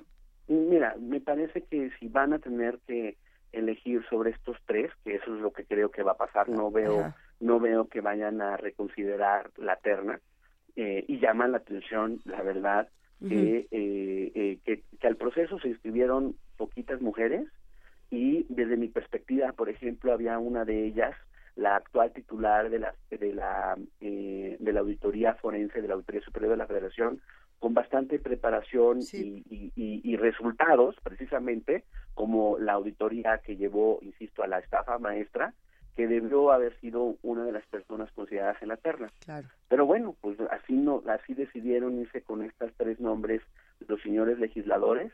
Creo que a los tres se les tiene que preguntar eh, cuáles son, por ejemplo, las eh, las limitaciones que hoy tiene la auditoría, cuáles son los errores que se han cometido para tratar de superarlos, qué van a hacer, por ejemplo, con la nueva facultad que tienen para eh, investigar administrativamente y llevar el caso a los, al, al, a- al- precisamente al Tribunal de Justicia Administrativa. Esto es clave y qué van a hacer con las denuncias que presentan a la, a la, a la Procuraduría. Porque tanto en lo que llevan a los jueces eh, administrativos como a la Procuraduría, hoy la Auditoría Superior de la Federación realmente no le ha dado seguimiento a las acciones. Entonces, cada año, eh, en febrero, cuando se da a conocer la cuenta pública, tenemos una semana de escándalos de lo que encuentra la Auditoría Superior de la Federación. Pero ni cobra las multas que determina, ni tampoco han sido procesados eh, penalmente las personas que han sido señaladas en sus auditorías, ni la mayor parte de los casos en términos administrativos no se han resuelto o se han caído. Entonces, claramente hay áreas muy importantes de mejora por parte de la Auditoría Superior de la Federación y estas tres personas, Colmenares, Orsi y Trinidad, tienen que eh, explicarnos qué van a hacer para poder realmente cerrar la pinza y que la Auditoría Superior de la Federación realmente eh, pueda eh, ir terminando con los espacios de impunidad que caracterizan muchas veces el mal uso de los recursos públicos en nuestro país. Marco, pues muchísimas gracias. El- para cerrar con el tema de hoy, que es el tema de la FEPADE, eh, ¿piensas que el pendiente máximo políticamente es Odebrecht? Clara- claramente sí. O sea, eh, una de las cosas que vamos a ver es este cómo cómo le va a entrar el nuevo titular eh, de la FEPADE a esta investigación eh, pendiente. Como hemos platicado, siguen avanzando las investigaciones en el resto de América Latina, salvo en Venezuela y en México. Y me parece que, que eso, esa omisión que estamos observando es inaceptable porque justo está entonces el precedente de que se puede violar la ley. Parece, parece ser que hubo recursos ilegales precisamente vía Odebrecht a la campaña del hoy presidente y nada ha pasado al respecto. Me parece que si ese es el antecedente, pues la tentación de un cochinero el próximo año es mayúscula. Vamos a quedarnos hasta aquí. Muchísimas gracias, Marco Fernández. Eh, por supuesto que estaremos en contacto contigo porque sin duda lo que ocurra en los próximos días va a ser fundamental. Muchísimas gracias como siempre y sí, va a ser fundamental y creo que por eso es tan importante darle seguimiento a estos procesos para tratar, al menos desde nuestro espacio, tratar de hacerlo que no, no, no ocurran estas cosas tan negativas para la democracia mexicana. Un gran abrazo, con mucha admiración, Marco. Gracias. Buen día. Hasta luego. Nos vamos con música, Sí, Miguel vamos, Ángel. vamos a escuchar de Bebo Valdés, Miriam.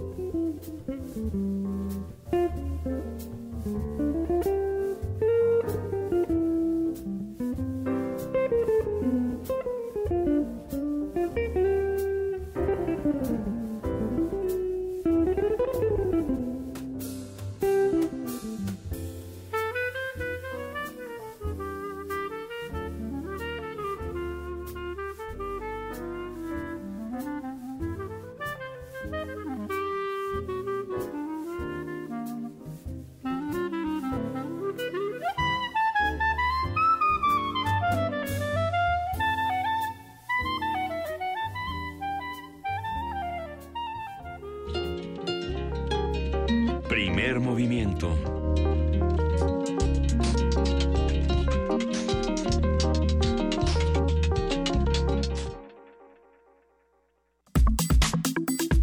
Nota Internacional.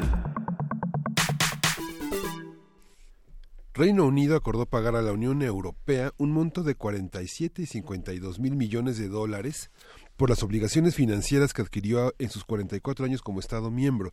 Con este acuerdo está por llegar a su fin la primera fase de las negociaciones que discuten los términos del Brexit. Que pareciera que era toda una, una ensoñación extraña, pero está sucediendo.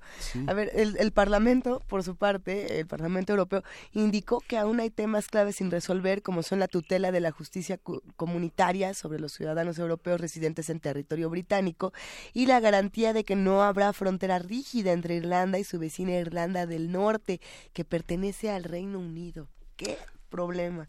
Aunque el Parlamento Europeo respalda el acuerdo para que Reino Unido abandone la Unión Europea, ha señalado que si no se aclara la ambigüedad antes de la salida definitiva en marzo de 2019, se reserva todo el derecho de aprobar o no el texto final. Y bueno, para hablar sobre el proceso del Brexit y los temas aún no resueltos por el gobierno de la primera ministra británica Theresa May, ay pobre Theresa May, nos acompaña Luis Guacuja, responsable del programa de estudios sobre la Unión Europea del posgrado de la UNAM. ¿Cómo estás, querido Luis Guacuja? Buenos días. ¿Qué tal, Luisa, Miguel Ángel? Muy bien, ustedes. Saludos a- al auditorio. Ya extrañábamos escucharte. Sí, Luis. Eh, eh, y estos temas, además, sabemos que, que te apasionan y que te las sabes de todas, todas. Pero, a ver, ¿en dónde vamos eh, en, en el, en el tema de Brexit con Irlanda? ¿En qué nos quedamos? Bueno, nos quedamos en, en el anuncio inicial de la fecha, ¿no? Lo- eh, se había anunciado que, y bueno, y permanece esta fecha del, del 29 de marzo eh, del 2019 como la, el, el punto final de- del, del proceso del Brexit. Sin embargo, pues habrá que ver cómo se van desarrollando las cosas en medio de esta historia, bueno, estas elecciones adelantadas de Theresa May, que le fue bastante mal, lo cual le complicó la situación con Bruselas. Y ahora estamos justamente, uno, hace apenas unos días, eh, pues se llegó a, a lo que le llaman en la jerga eh, comunitaria un principio de acuerdo, ¿no? Ya, digamos, se sentaron las bases, se disiparon las dudas sobre algunos temas álgidos y entonces empezará un proceso ya para eh, que estos puntos que han quedado acordados se puedan suscribir, eh, después se tengan que aprobar tanto por los eh, el Parlamento Europeo y luego los parlamentos nacionales de, de los países de la Unión Europea y también por el eh, por el Parlamento británico, ¿no? Entonces, en este contexto el tema de Irlanda es un tema bastante eh, peculiar porque es eh, de los temas más difíciles de, acordar y parece que se dio la luz ya en, días pasados sobre este asunto. A ver, pero ah, por ahí hay algunos tweets interesantes que dicen en comentarios en redes sociales y demás, y sobre todo también de, de muchos analistas, que Irlanda está intentando salvar a, a Reino Unido de sí mismo. ¿Qué tan cierto es esto? Bueno, eh, el, el problema es que Irlanda, como un país eh, miembro de la Unión Europea que comparte frontera con Irlanda del Norte, pues es de los más afectados en este en este tema por el asunto de las fronteras.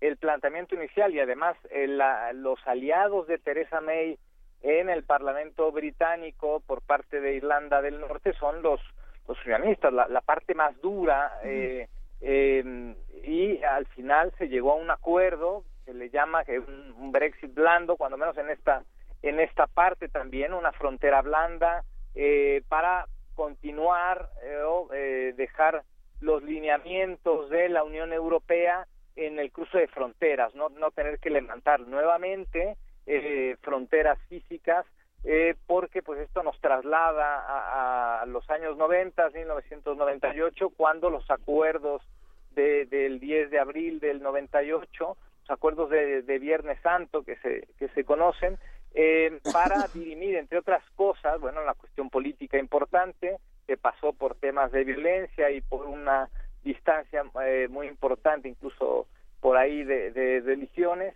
pero eh, parece que este este acuerdo también eh, deja las cosas en una pues en una tensa calma cuando menos y da pues da avisos de de que las cosas no se van a complicar, sobre todo en ese punto de Irlanda y la relación con Irlanda del Norte. Sí. ¿Y hay mecanismos jurídicos concretos que la Unión Europea puede aplicar para proteger a sus ciudadanos en esas en, en esas entidades, tanto en Inglaterra, en, en, Reino Unido como en Irlanda? Irlanda del Norte, por ejemplo. Bueno, este este fue otro de los puntos donde se llegó a un acuerdo también. Eh, ¿Cómo van a quedar los derechos, no? Los derechos de las personas, si podían transitar, si podían conservar algunos derechos, porque una de las partes eh, central de la discusión del Brexit es el tema de las libertades que implica el mercado interior europeo, eh, en lo cual pues Reino Unido eh, se aleja, pero pues hay fórmulas como las que se tiene con países que no son parte de la Unión Europea, pero sí son eh, los miembros de la Asociación Europea de Libre Comercio, Liechtenstein, Noruega, Islandia y Suiza, y que comparten muchos temas con la Unión Europea y por eso se habla del espacio económico europeo cuando hablamos de la Unión Europea y de los países de la Asociación Europea de Libre Comercio. Y aquí están las alternativas que tiene Reino Unido para eh, una relación a futuro con la Unión Europea, donde eh, eh, habrá seguramente pues acuerdos eh, que faciliten el comercio, el caso de Irlanda con Irlanda del Norte es una situación excepcional donde eh, digamos ah, es una sería una suerte de, de espacio eh, eh, virtual digamos donde el Brexit pues no se aplica totalmente y permanece esta relación comercial y este sobre todo el tema del cruce de fronteras con Irlanda e Irlanda del Norte. Esto bueno todavía falta eh, la, las rúbricas y que esto se apruebe por los 27 países de, de, la Unión Europea en la relación con Reino Unido y luego el tema parlamentario que no será fácil pero este principio de acuerdo sí da optimismo a pues ambas pues a las partes involucradas no porque no ya no solo estamos hablando de Reino Unido sino de Irlanda como país miembro de la Unión Europea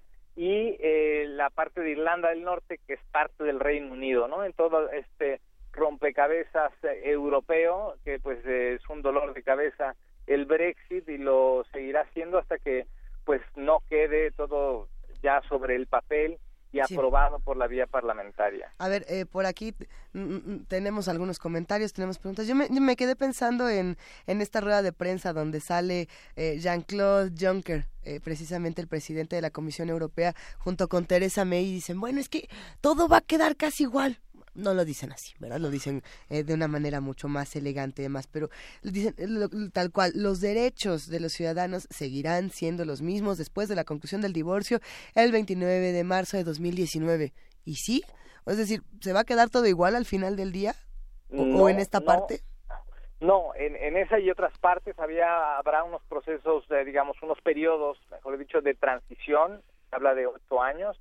Por ejemplo, los temas pendientes que hay entre el Tribunal eh, ante el Tribunal de Justicia de la Unión Europea y los temas que podrán seguir eh, resolviéndose en el Tribunal de Justicia de la Unión Europea. Se creará una instancia que, eh, pues, que tendrá un poco que administrar esta situación a sui generis y en el parte de los derechos de los ciudadanos en principio sí se alcanzó ese ese ese acuerdo de que pues conservarán los derechos como ciudadanos de la Unión Europea como derechos adquiridos todos aquellos antes de el 29 de marzo del 2019 no aquellos eh, británicos o trabajadores y ya que se desplacen o quieran desplazarse eh, a otras partes de la Unión Europea después de esa fecha, pues ya, digamos, tendrán los mismos derechos que cualquier otro, eh, cualquier otra persona fuera de la Unión Europea, ¿no?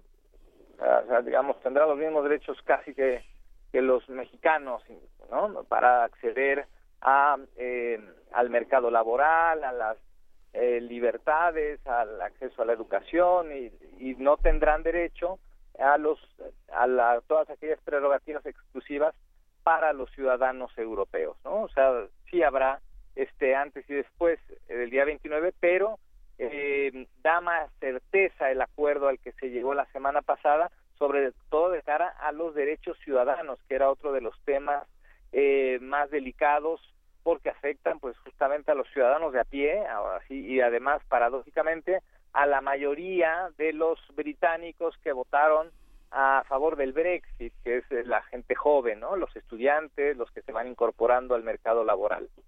Ujú. Esta parte de Irlanda frente al Brexit, este, culturalmente no, no, no está más allá de Inglaterra, a pesar de ser también una posesión insular. Eh, ¿Cómo, cómo se, se- mira culturalmente a Irlanda en relación con, con Europa frente a esta problemática del Brexit? Eh, bueno, Irlanda que padeció también en los años 80 sobre todo, pues este eh, pues era parte de- del grupo de países que querían, aspiraban ¿no? a incorporarse a, la, a la Unión Europea y que tenían todavía temas pendientes en temas económicos.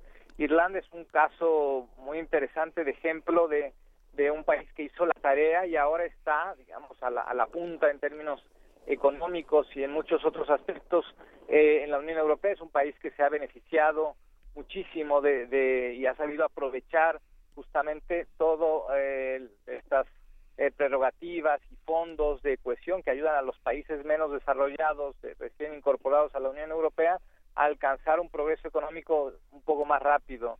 Irlanda lo ha hecho muy bien, es un caso de éxito, eh, aunque pues todavía la crisis económica de, de hace nueve años pues todavía está por ahí, ¿no? También le afectó, hay temas eh, que también es de los países eh, que tuvieron algunas dificultades, pero que también ha salido avante, ¿no? Entonces, eh, el caso de Irlanda del Norte, que de alguna manera eh, eh, también en el contexto del Brexit y del trago amargo y del trauma que ha significado por la, para la Unión Europea, pues bueno, es como conservar ahí eh, una, una parte de la influencia europea de la Unión Europea en, en, en Irlanda, ¿no? Por la cercanía física que, que tiene con el Reino Unido y por la cercanía histórica también que tiene con todos los eh, eh, las regiones que forman parte de, de- del Reino Unido, de la Gran Bretaña e Irlanda del Norte. Vamos a, a ir cerrando esta conversación, querido Luis Bacuja. ¿Con qué conclusiones nos quedamos hasta este momento para continuar con la discusión más adelante? Pues yo diría que un respiro en esta Europa tan convulsa que, que sigue dando este dolores de cabeza y eh, pero todo queda ahí sostenido con pinzas. El Brexit está ahí, qué bueno que hubo un acuerdo, pero está sostenido con pinzas. Qué bueno Sí. que este ganó Angela Merkel, pero también ese triunfo queda sostenido con pinzas. Eh, hay muchos temas no resueltos, Alemania, Francia, España y Cataluña, en fin, eh, me parece que la Unión Europea tiene que ir más allá, tiene que un poco eh, recordar que es una unión de gobiernos, sí, de estados, pero la causa principal y el motivo debe ser los ciudadanos, las personas. Y creo que esto se ha dejado de lado desde hace años y lo que estamos viendo son las consecuencias de, de malas decisiones y, como lo hemos repetido más de una ocasión, de falta de liderazgos en, en Europa. Nos están quedando cortos nuestros líderes en Europa. Así es, sin duda. Pues lo vamos a seguir platicando. Luis Guacuja, responsable del programa de estudios sobre la Unión Europea del posgrado de la UNAM. Gracias por eh, siempre tenernos tan informados de todo lo que ocurre en otras latitudes. Te mandamos un gran abrazo. Gracias a ustedes y un abrazo de vuelta. Y nos vamos ahora, bueno, vamos a ir a una pausa, a una breve pausa aquí en primer movimiento, no sin antes hacer la invitación, querido Miguel Ángel Quemain, a que nos escriban, a que nos llamen a la pastorela. Sí. Tú ya te ya leíste el texto de la pastorela que tenemos aquí en primer Ya movimiento. lo volví a leer después de que lo, lo leímos juntos y nos divertimos mucho haciéndolo juntos.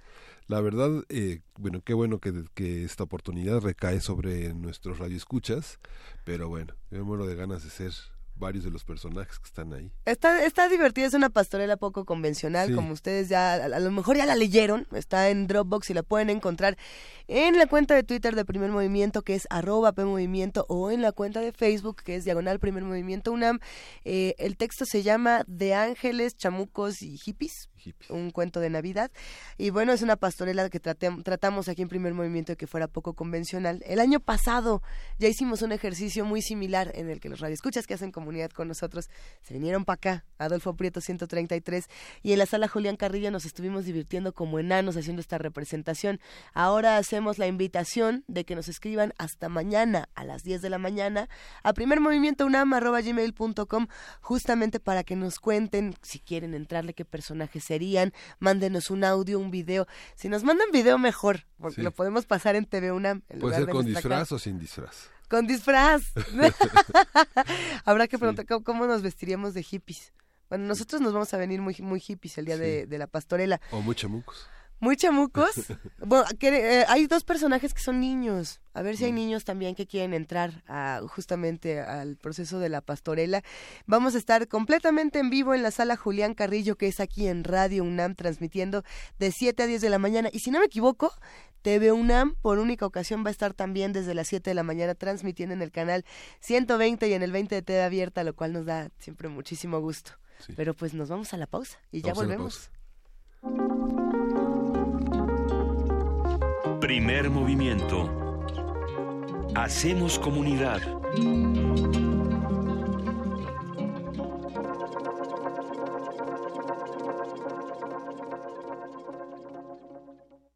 La era digital exige crecer constantemente. Actualízate. Si tu computadora se actualiza todo el tiempo, ¿tú por qué no? Crecer es más que subir de puesto. Es superarte a ti mismo. Es llegar más lejos. Es pensar en tu futuro. Crecer es actualizarse constantemente. La era digital no espera. Da el paso. Actualízate en los diplomados en tecnologías digitales que ofrece la UNAM. Docencia.dic.unam.mx. Dirección General de Cómputo y de Tecnologías de Información y Comunicación, UNAM. Una orquesta en la cocina Cuarteto de cuerdas en el auto. y un violonchelo solista sentado en el sillón favorito de la sala. Orquesta Filarmónica de la UNAM. Desde la sala Nezahualcóyotl. Escucha los conciertos los domingos al mediodía. Desde la comodidad de tu casa. 96.1 FM. Radio UNAM. El Tribunal Electoral del Distrito Federal te garantiza, entre otros derechos, Votar y ser votado. asociarme libre e individualmente. Ejercer mi participación como ciudadano. Para ello, el TEDF resuelve las controversias que plantean ciudadanos, candidatos independientes, partidos y asociaciones políticas, entre otros. Como ves, es una función que el TEDF realiza de manera permanente y para todos. Tribunal Electoral del Distrito Federal por la defensa de tus derechos político-electorales. El Museo de Arte Moderno abre sus puertas a la exposición La parte más bella, integrada por 115 imágenes en blanco y negro, cuya temática central es la exaltación de los cuerpos femenino y masculino. Las imágenes están trabajadas en fotograbados, fotocollage, fotoensayos y fotomontajes de 64 artistas de Europa, Estados Unidos, Japón y México. Los contextos de las representaciones del cuerpo van de la calle a las escenas intimistas. La exposición La parte más bella se puede visitar en el Museo de Arte Moderno, Chapultepec, Ciudad de México. Una comisión periodística. Tienes que quedarte. Se apresuraron a proteger a la hermana. Vi que Dorotea cambiaba de color una o dos veces. Una comisión periodística. Tienes que quedarte entre nosotros. No llevaba letras en el lomo y nadie podía decir el título de la obra. Tu esfuerzo ya se tradujo en palabras. Ahora mereces algunos lectores. Concurso Ediciones Digitales, punto de partida 2018. Envía tu libro y participa por 7 mil pesos y una publicación digital para la plataforma electrónica de libros UNAM. Recepción de trabajos del 6 de noviembre de 2017 al 28 de febrero de 2018. Consulta las bases completas en www.literatura.unam.mx. Para llegar al punto final, primero necesitas un punto de partida. Radio UNAM, Experiencia Sonora. Primer movimiento. Podcast y transmisión en directo en www.radio.unam.mx.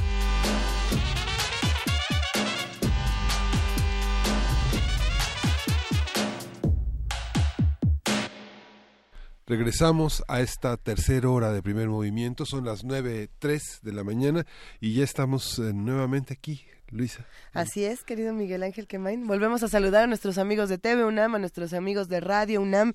eh, y bueno, pues seguimos discutiendo muchas noticias. Hay algunas que nos causan una gran sonrisa. Estábamos hablando del tema de, de la pastorela, estábamos hablando de algunas cosas tranquilizadoras del Brexit. No tan tranquilizadoras, pero que bueno, dicen, ok, qué bueno que hay Sí. acuerdos.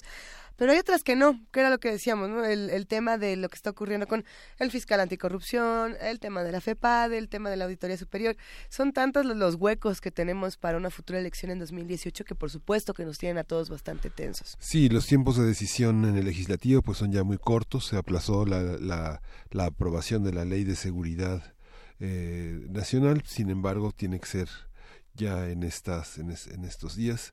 Es complejo sigue el debate sobre la Así es. militarización que provoca la ley y el señalamiento de las autoridades eh, respectivas, señalando que muchos de los gobernadores eh, solicitan la, la presencia del ejército para resolver conflictos internos que sus policías no logran resolver y acuden a las Fuerzas Armadas. Hay todo un debate complejo y muchos antecedentes problemáticos que han llevado a que la falta de un marco normativo de las Fuerzas Armadas en la, en la resolución de conflictos entre civiles eh, esté presente, desgraciadamente.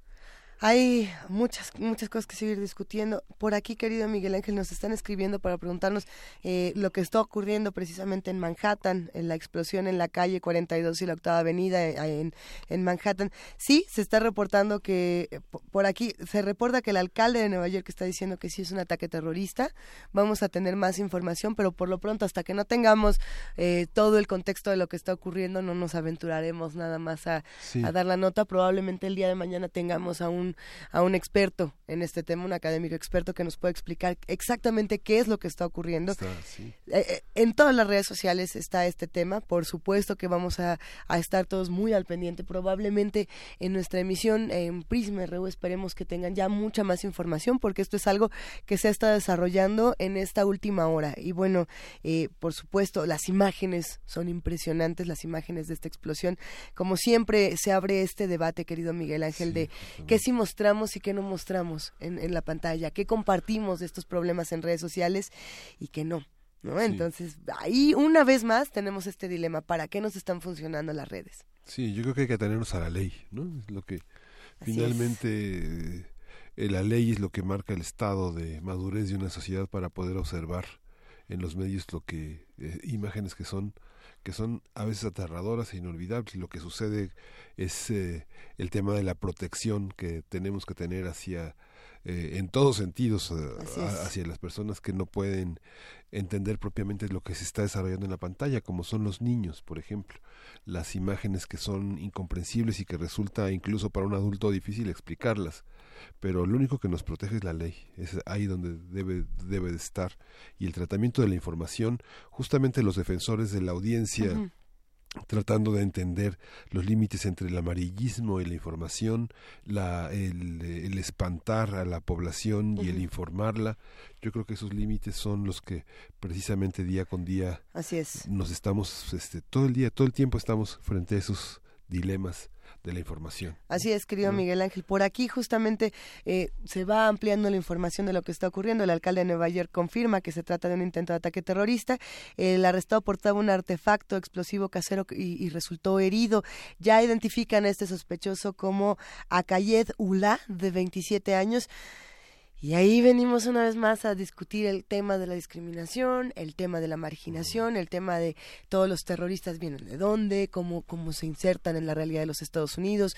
No es lo mismo un lobo solitario que tenemos en un edificio en Las Vegas a una explosión en, en Nueva York. No es lo mismo una persona que tiene una pistola, que tiene un dispositivo. Pero ¿en qué se parecen? O en qué podemos ligar eh, todos estos ataques violentos que se están viviendo en los Estados Unidos en los últimos meses y en los últimos años. Eh, tendremos que seguirlo discutiendo. Por lo pronto, ¿qué les parece si arrancamos esta segunda hora, además de discutiendo estos temas tan importantes, con música? ¿Vamos a escuchar música a continuación o nos vamos directo a poesía necesaria? Vámonos a poesía, Poesía, necesaria. poesía necesaria. ¿Qué tanto nos surge en Sí. un momento tan difícil como este?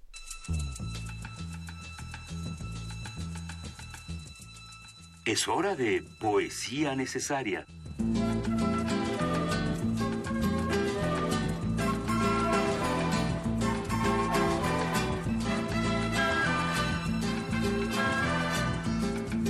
Y es que la canción iba con el poema. Por eso mejor nos la traemos a Poesía Necesaria, querido Miguel Ángel. El tema de hoy, bueno, la, esta última y tercera hora de, de primer movimiento, es, es el de las drogas, las drogas y las emociones. Pensando no solamente en la parte eh, bioética de esta discusión, también hay una parte que ya le hemos dicho gastronómica, hay una parte artística, hay una parte, por supuesto, poética, y son muchos los, los autores que han entrado al tema de las drogas, no solamente como escribir sobre drogas, sino los portales que se pueden abrir o, o las reflexiones que se pueden tener en un estado alterado.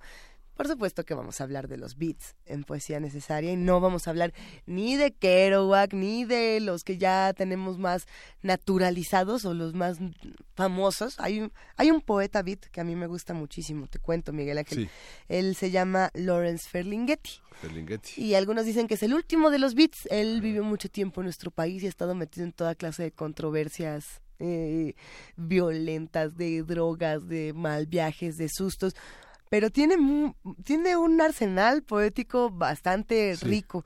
Me gustaría combinar precisamente la voz de Lawrence Ferlinghetti con la vo- las voces, las muchas voces de Pigface. Pigface es una banda, qué, curiosidad, qué bueno que uno tiene primer movimiento para compartir estas locuras, pero Bi- Pigface es una de las bandas fundadoras de la música industrial y más allá de eso lo que sí defendían en, en diferentes álbumes era el uso de las drogas para expandir la conciencia y para experimentar eh, otro tipo de estados. Entonces, partiendo de ahí, Lawrence Ferlinghetti, quien también es un autor bastante político, tiene un poema que se publica en esta página que a mí me parece maravillosa, la del Festival de Poesía de Medellín, donde uno encuentra materiales inagotables rarísimos. Bueno, ahí se publica la poesía como un arte insurgente. Esto se publica en castellano porque hay otras versiones. Eh, tiene, por supuesto, un, un- una pequeña, un pequeño fragmento de Yeats, pero para que podamos entrarle a este poema que es largo y leamos un fragmento, pues empecemos. Te estoy enviando señales a través de las llamas. El polo norte ya no se halla donde solía estar. El destino manifiesto ya no se manifiesta. La civilización se autodestruye. Némesis golpea a la puerta. ¿Para qué sirven los poetas en épocas como estas? ¿Cuál es la utilidad de la poesía? La condición del mundo pide auxilio para que la poesía lo salve. Si aspiras a ser un poeta, crea obras capaces de responder al desafío de los tiempos apocalípticos, aun cuando esto signifique que tu tono sea apocalíptico. Tú eres Whitman, eres Poe, eres Mark Twain, eres Emily Dickinson, eres E- Edna St. Vincent Millay, eres Neruda, eres Mayakovsky Pasolini, eres un norteamericano o un extranjero. Puedes conquistar a los conquistadores con palabras. Si aspiras a ser un poeta, escribe periódicos vivientes, sea un reportero del espacio exterior que envía a sus despachos a algún editor supremo que cree en la totalidad de la, de la revelación de los hechos y tiene un bajo umbral de tolerancia ante la mentira y sus mierdas.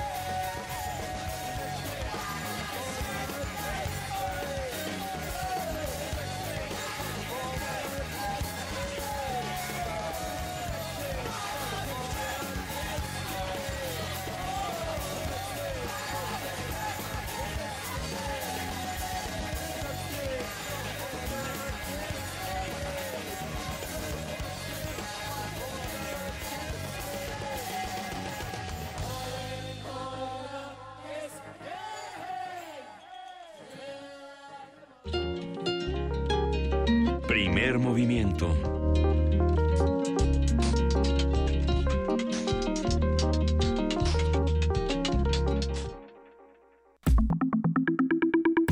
La mesa del día. Las drogas alteran la actividad mental, provocando en muchos casos adicción, daños físicos y psicológicos. Entre las drogas se pueden enlistar a medicamentos como estimulantes y tranquilizantes, plantas como la marihuana o los hongos alucinógenos, sustancias de uso industrial como tiner y compuestos químicos como las anfetaminas. A nivel emocional, el uso de algunas drogas puede producir cambios en la capacidad de sentir y percibir la realidad, así como adicción con consecuencias a nivel social e incluso físico. Para Marielina Medina Mora, una misma sustancia puede tener efectos variables en distintas personas. Por ello, la experta considera necesaria la creación de modelos de atención de las adicciones basados en circunstancias que son propias de los pacientes. Y bueno, para hablar sobre las drogas y las emociones desde un punto de vista eh, académico distinto al que habíamos tenido la semana pasada, para escuchar todas las voces, nos acompaña esta mañana la doctora Lidia Barragán Torres. Ella es coordinadora del Centro de Prevención de Adicciones, doctor Héctor Ayala Velázquez, de la Facultad de Psicología de la UNAM. Y bueno, nos da muchísimo gusto que nos acompañes, Lidia. Bienvenida. Gracias, buenos días. Al contrario, agradecerles la invitación y pues compartir y comentar sobre este tema tan importante que es como la afectación en el estado emocional de los individuos que consumen drogas eh, propicia una serie de alteraciones. Por favor, por favor, cuéntenos un poco más. Eh, vemos que el problema es complejo. Eh, los cambios y alteraciones van a ser a diferentes niveles, tanto en lo neurofisiológico, es decir, cambios en qué sustancias químicas se están propiciando en el cerebro y bueno, también eh, algunas de estas que son las que conocemos y que hemos oído, por ejemplo, dopamina, serotonina, noradrenalina. ¿Cómo afecta esta liberación de estas sustancias? Lo que tiene que ver con experimentar sensaciones placenteras. Las personas dejan de sentir este agrado o este bienestar al realizar actividades que antes les resultaban agradables. Entonces hay esta pérdida de sensaciones agradables. La fuente de placer deja de colocarse en otro tipo de actividades y cobra fuerza el obtener placer con el consumo de la sustancia pero también cómo otras sustancias alteran a nivel cerebral estas emociones, lo que tiene que ver con emociones de agresión, con impulsividad, con sensaciones y alteraciones de ansiedad, pero también la alerta y la vigilia. A nivel psiquiátrico también tenemos alteraciones y estas alteraciones eh, hay que subrayarlo pueden presentarse aun y cuando el trastorno por consumo de drogas sea leve, que puede ser también moderado y grave. Pero desde el nivel leve ya pueden presentarse otros trastornos psiquiátricos relacionados con alteraciones emocionales. ¿Qué tipos de alteraciones psiquiátricas? Tenemos trastorno de depresión, trastorno de ansiedad, bipolar, trastorno de estrés postraumático y también autolesión y suicidalidad. En cuanto a lo psicológico, también tenemos alteraciones. Entonces, identificamos, por ejemplo, síntomas de depresión que tienen que ver con que ya hay dificultad para llevar a cabo las actividades, baja la energía, la persona se tiene que forzar para realizar las actividades. No hay metas, se pierden las metas. Por otro lado, se dificulta atención y concentración que tiene que ver también con dificultad para tomar decisiones.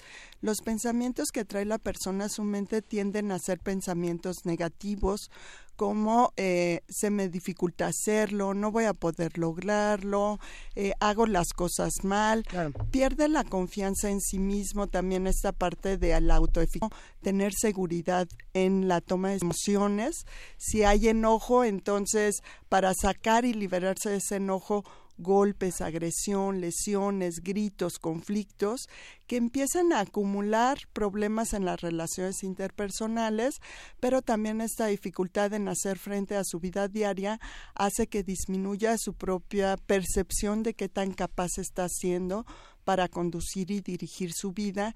Y entonces esta sensación de culpa, de frustración, de reproche, eh, la necesidad inclusive de percibir que necesita ser castigado, que lo puede llevar, por ejemplo, a lesionarse o incluso hasta llegar en casos más severos a atentar contra su propia vida. En estos casos ya la persona tiene una desesperanza, tiene falta de comunicación, también aislamiento y bueno, pues son eh, algunas de las características de depresión. Si lo juntamos también con otras alteraciones emocionales como esa ansiedad, en donde puede presentar la persona opresión en el pecho, sentir que le falta el aire, temblor en manos, temblor en cuerpo, eh, nerviosismo, debilidad en piernas, identificar o tener miedo de que algo grave pueda pasar, miedo a morir. Entonces, bueno, que se presentan también en situaciones en donde pasó un tiempo y no ha consumido la sustancia, el cuerpo le exige que la consuma, generándole estas molestias. El organismo ya sabe que la persona cuando tiene esta ansiedad recurre nuevamente al consumo. Entonces es pues también el medio del organismo que necesita la sustancia para conseguirla. Entonces esta ansiedad se presenta porque le hace falta la sustancia pero no solamente en esas situaciones, sino también ante situaciones en donde ya ha habido un aprendizaje, ya identifica que va a recibir la sustancia, por ejemplo, cuando le invitan, cuando está aburrido, cuando tiene tiempo de ocio, cuando hay muchos conflictos, cuando se siente presionado, va a haber estas molestias físicas en el organismo y nuevamente ocurre el consumo de la sustancia.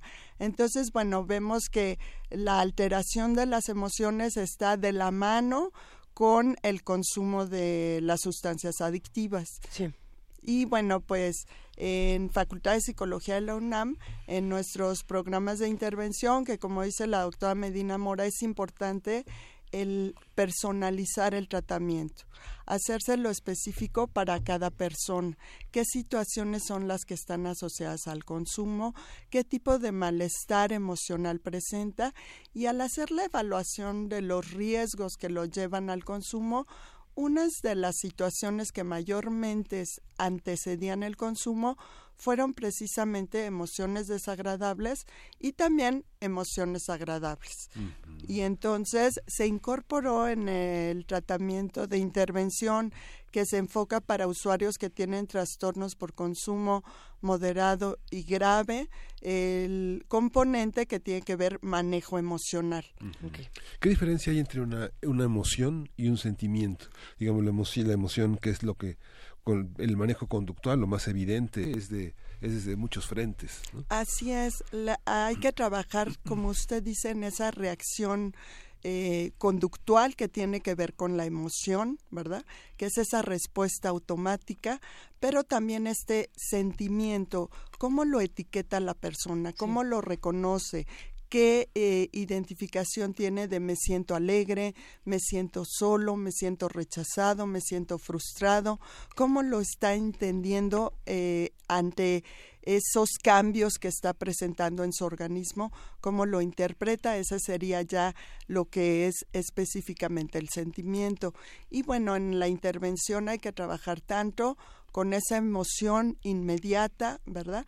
Porque esa emoción inmediata puede estar vinculada directamente al consumo de la sustancia.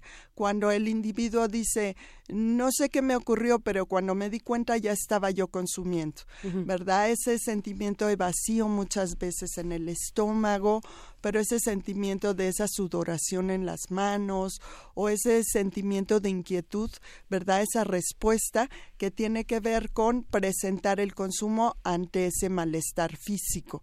Y por otro lado, también trabajar en cómo lo está entendiendo la persona, de tal manera que ante ese tipo de situaciones podamos trabajar también con esas ideas y poder entender esas situaciones que le están afectando para favorecer el cambio de esos sentimientos y que puedan generarse esas otras opciones de tener conductas o actividades alternativas que sí le permitan resolver el conflicto o la situación difícil y encontrar salidas, encontrar soluciones que no tengan que ver con consumo de la sustancia. Hay, hay comentarios aquí en, redes sociales que son interesantes. Le mandamos un abrazo a Tania Mafalda, por ejemplo. Eh, eh, trataré de resumir un poco lo que dice porque son dos tweets que son largos, pero bueno, habla de, del consumo de drogas legales con el consumo de drogas eh, ilegales, todo esto entrecomillado por el tipo de sustancia y demás, ¿no? Eh, algunas con efectos positivos, eh, personas que consumen drogas como la marihuana, por ejemplo, que presentan efectos mucho más positivos que personas que consumen alcohol, que consumen tabaco, que consumen azúcar. Eh, aquí también pone televisión, Facebook, etcétera. Es decir, todas estas conductas adictivas que sí son legales contra las que no son legales y sus efectos. ¿Hay algo que, podamos decir sobre todos estos temas, querida Lidia? Sí, yo creo que hay eh, un punto importante que señalar.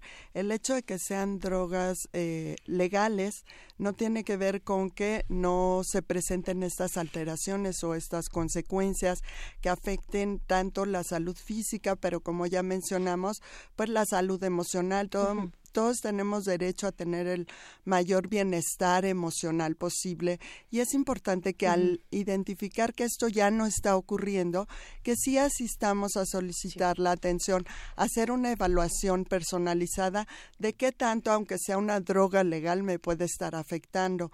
Y bueno, tenemos acá los datos eh, recientemente eh, publicados ya de la ENCODAT, en donde precisamente son las mujeres y son inclusive los las mujeres adolescentes quienes triplicaron el consiguana que es una mujeres adolescentes exactamente verdad este el consumo en donde el que se esté comentando sobre efectos positivos, ¿verdad? O el comentar sobre este uso que se le puede dar, que es eh, precisamente no la marihuana en sí, hay una distorsión muchas veces en la información que se tiene al respecto, sino es algún ingrediente que de la eh, sustancia que se extrae y se trabaja en el laboratorio para generar ese efecto o esa utilidad y no es el consumo de la marihuana en sí. Es el caso, por ejemplo, de las investigaciones que se realizaron con LSD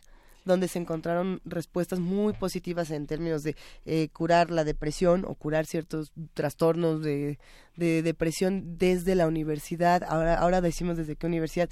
Eh, no es el consumo de una droga, sino el, tra- el trabajo con una sustancia en específico. Y bueno, pues ahora que lo señala, bueno, también es tiene que, que hacerse esa diferenciación de la sustancia en específico que necesita trabajarse en el laboratorio, aun y cuando eh, hay ciertos efectos que tienen que ver que resultan atractivos para quienes consumen las sustancias, pero eso no implica que no haya esas otras alteraciones, esos otros cambios. Y por otro lado, bueno, eh, identificar que estos efectos agradables que, como decíamos, tienen que ver con esta liberación de dopamina, ¿verdad? Y que vemos ya también los efectos asociados, que otras actividades que resulten agradables dejan de presentarse que favorece entonces que la persona siga recurriendo para experimentar esa sensación placentera al consumo de la sustancia.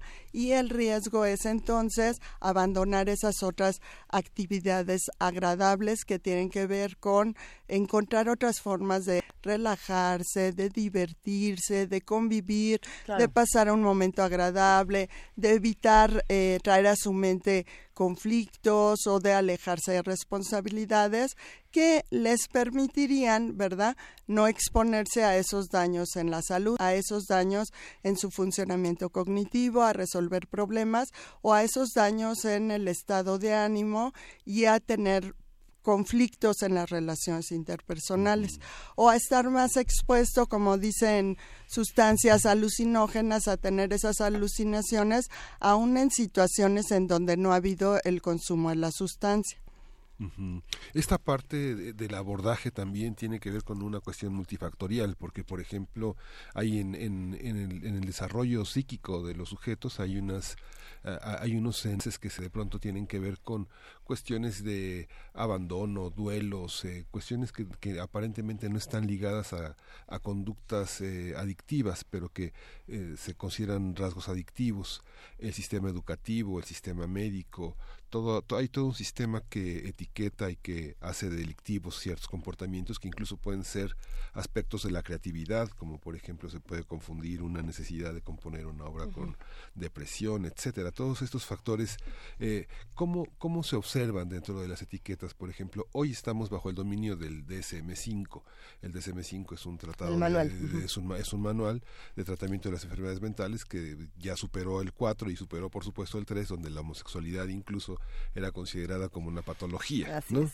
Hoy este, ciertos comportamientos. ¿Cómo enfrentar esa parte? Hay muchos pacientes que han desarrollado una adicción por un tratamiento de medicamentos para la este en el caso de los niños la hiperactividad o que presentan somnolencia o que presentan agresividad eh, personas que pueden tener de diabetes o que o que justamente por los tratamientos con cáncer este consumen sustancias para para aligerar el dolor, pero que tienen un efecto sobre el ánimo. ¿Cómo funciona toda esta parte en una clínica que trata de, este, de, tener un balance entre la adicción, la disfuncionalidad y, y, y un, un manejo de uno mismo?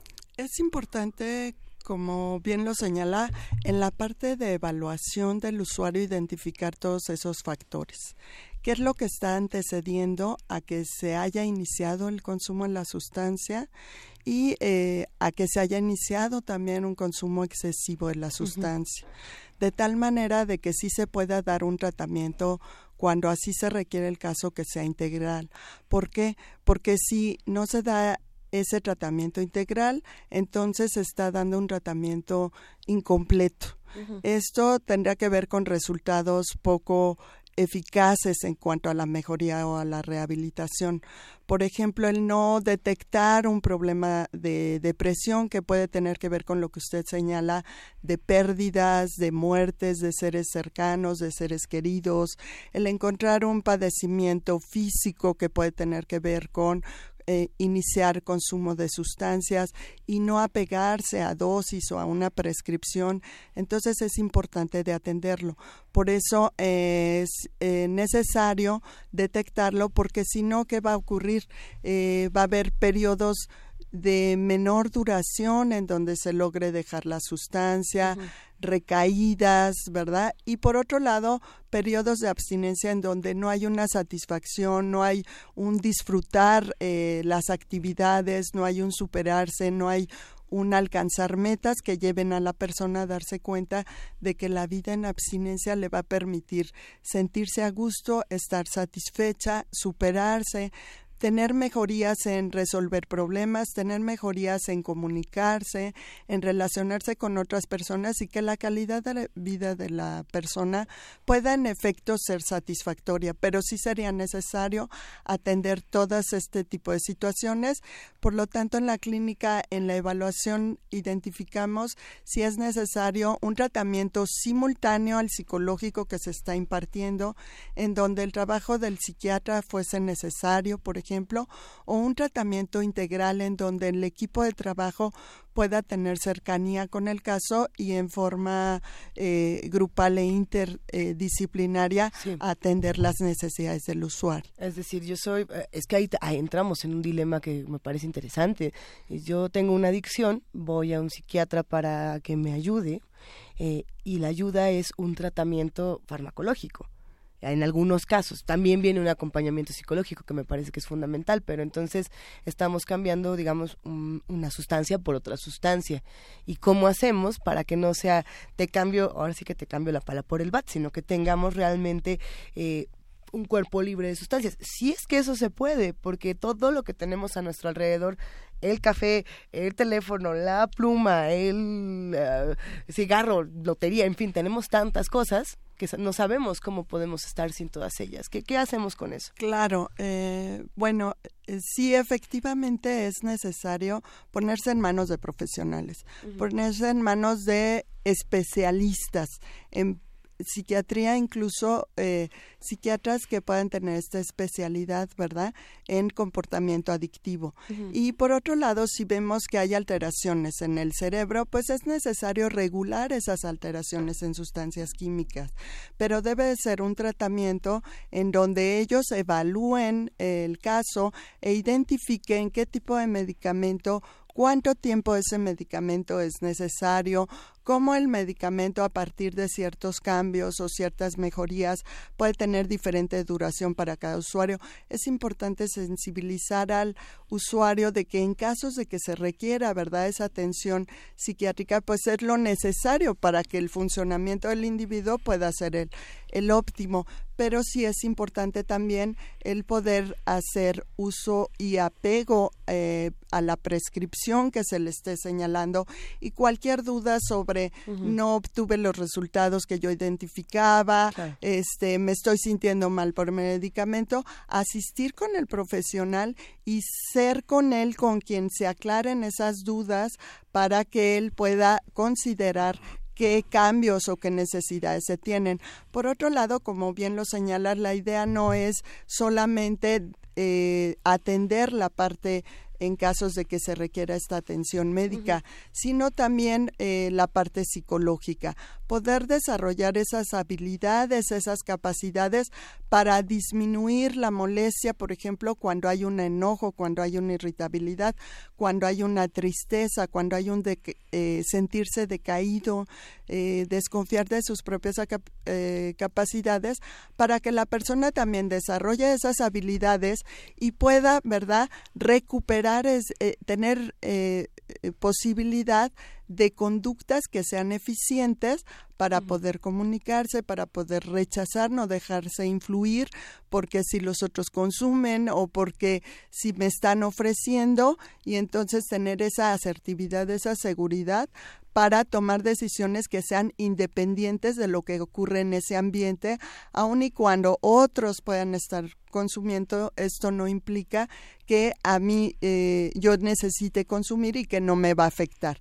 Ahí está el riesgo y la información que tenga la persona sobre los cambios es indispensable para su toma de decisiones.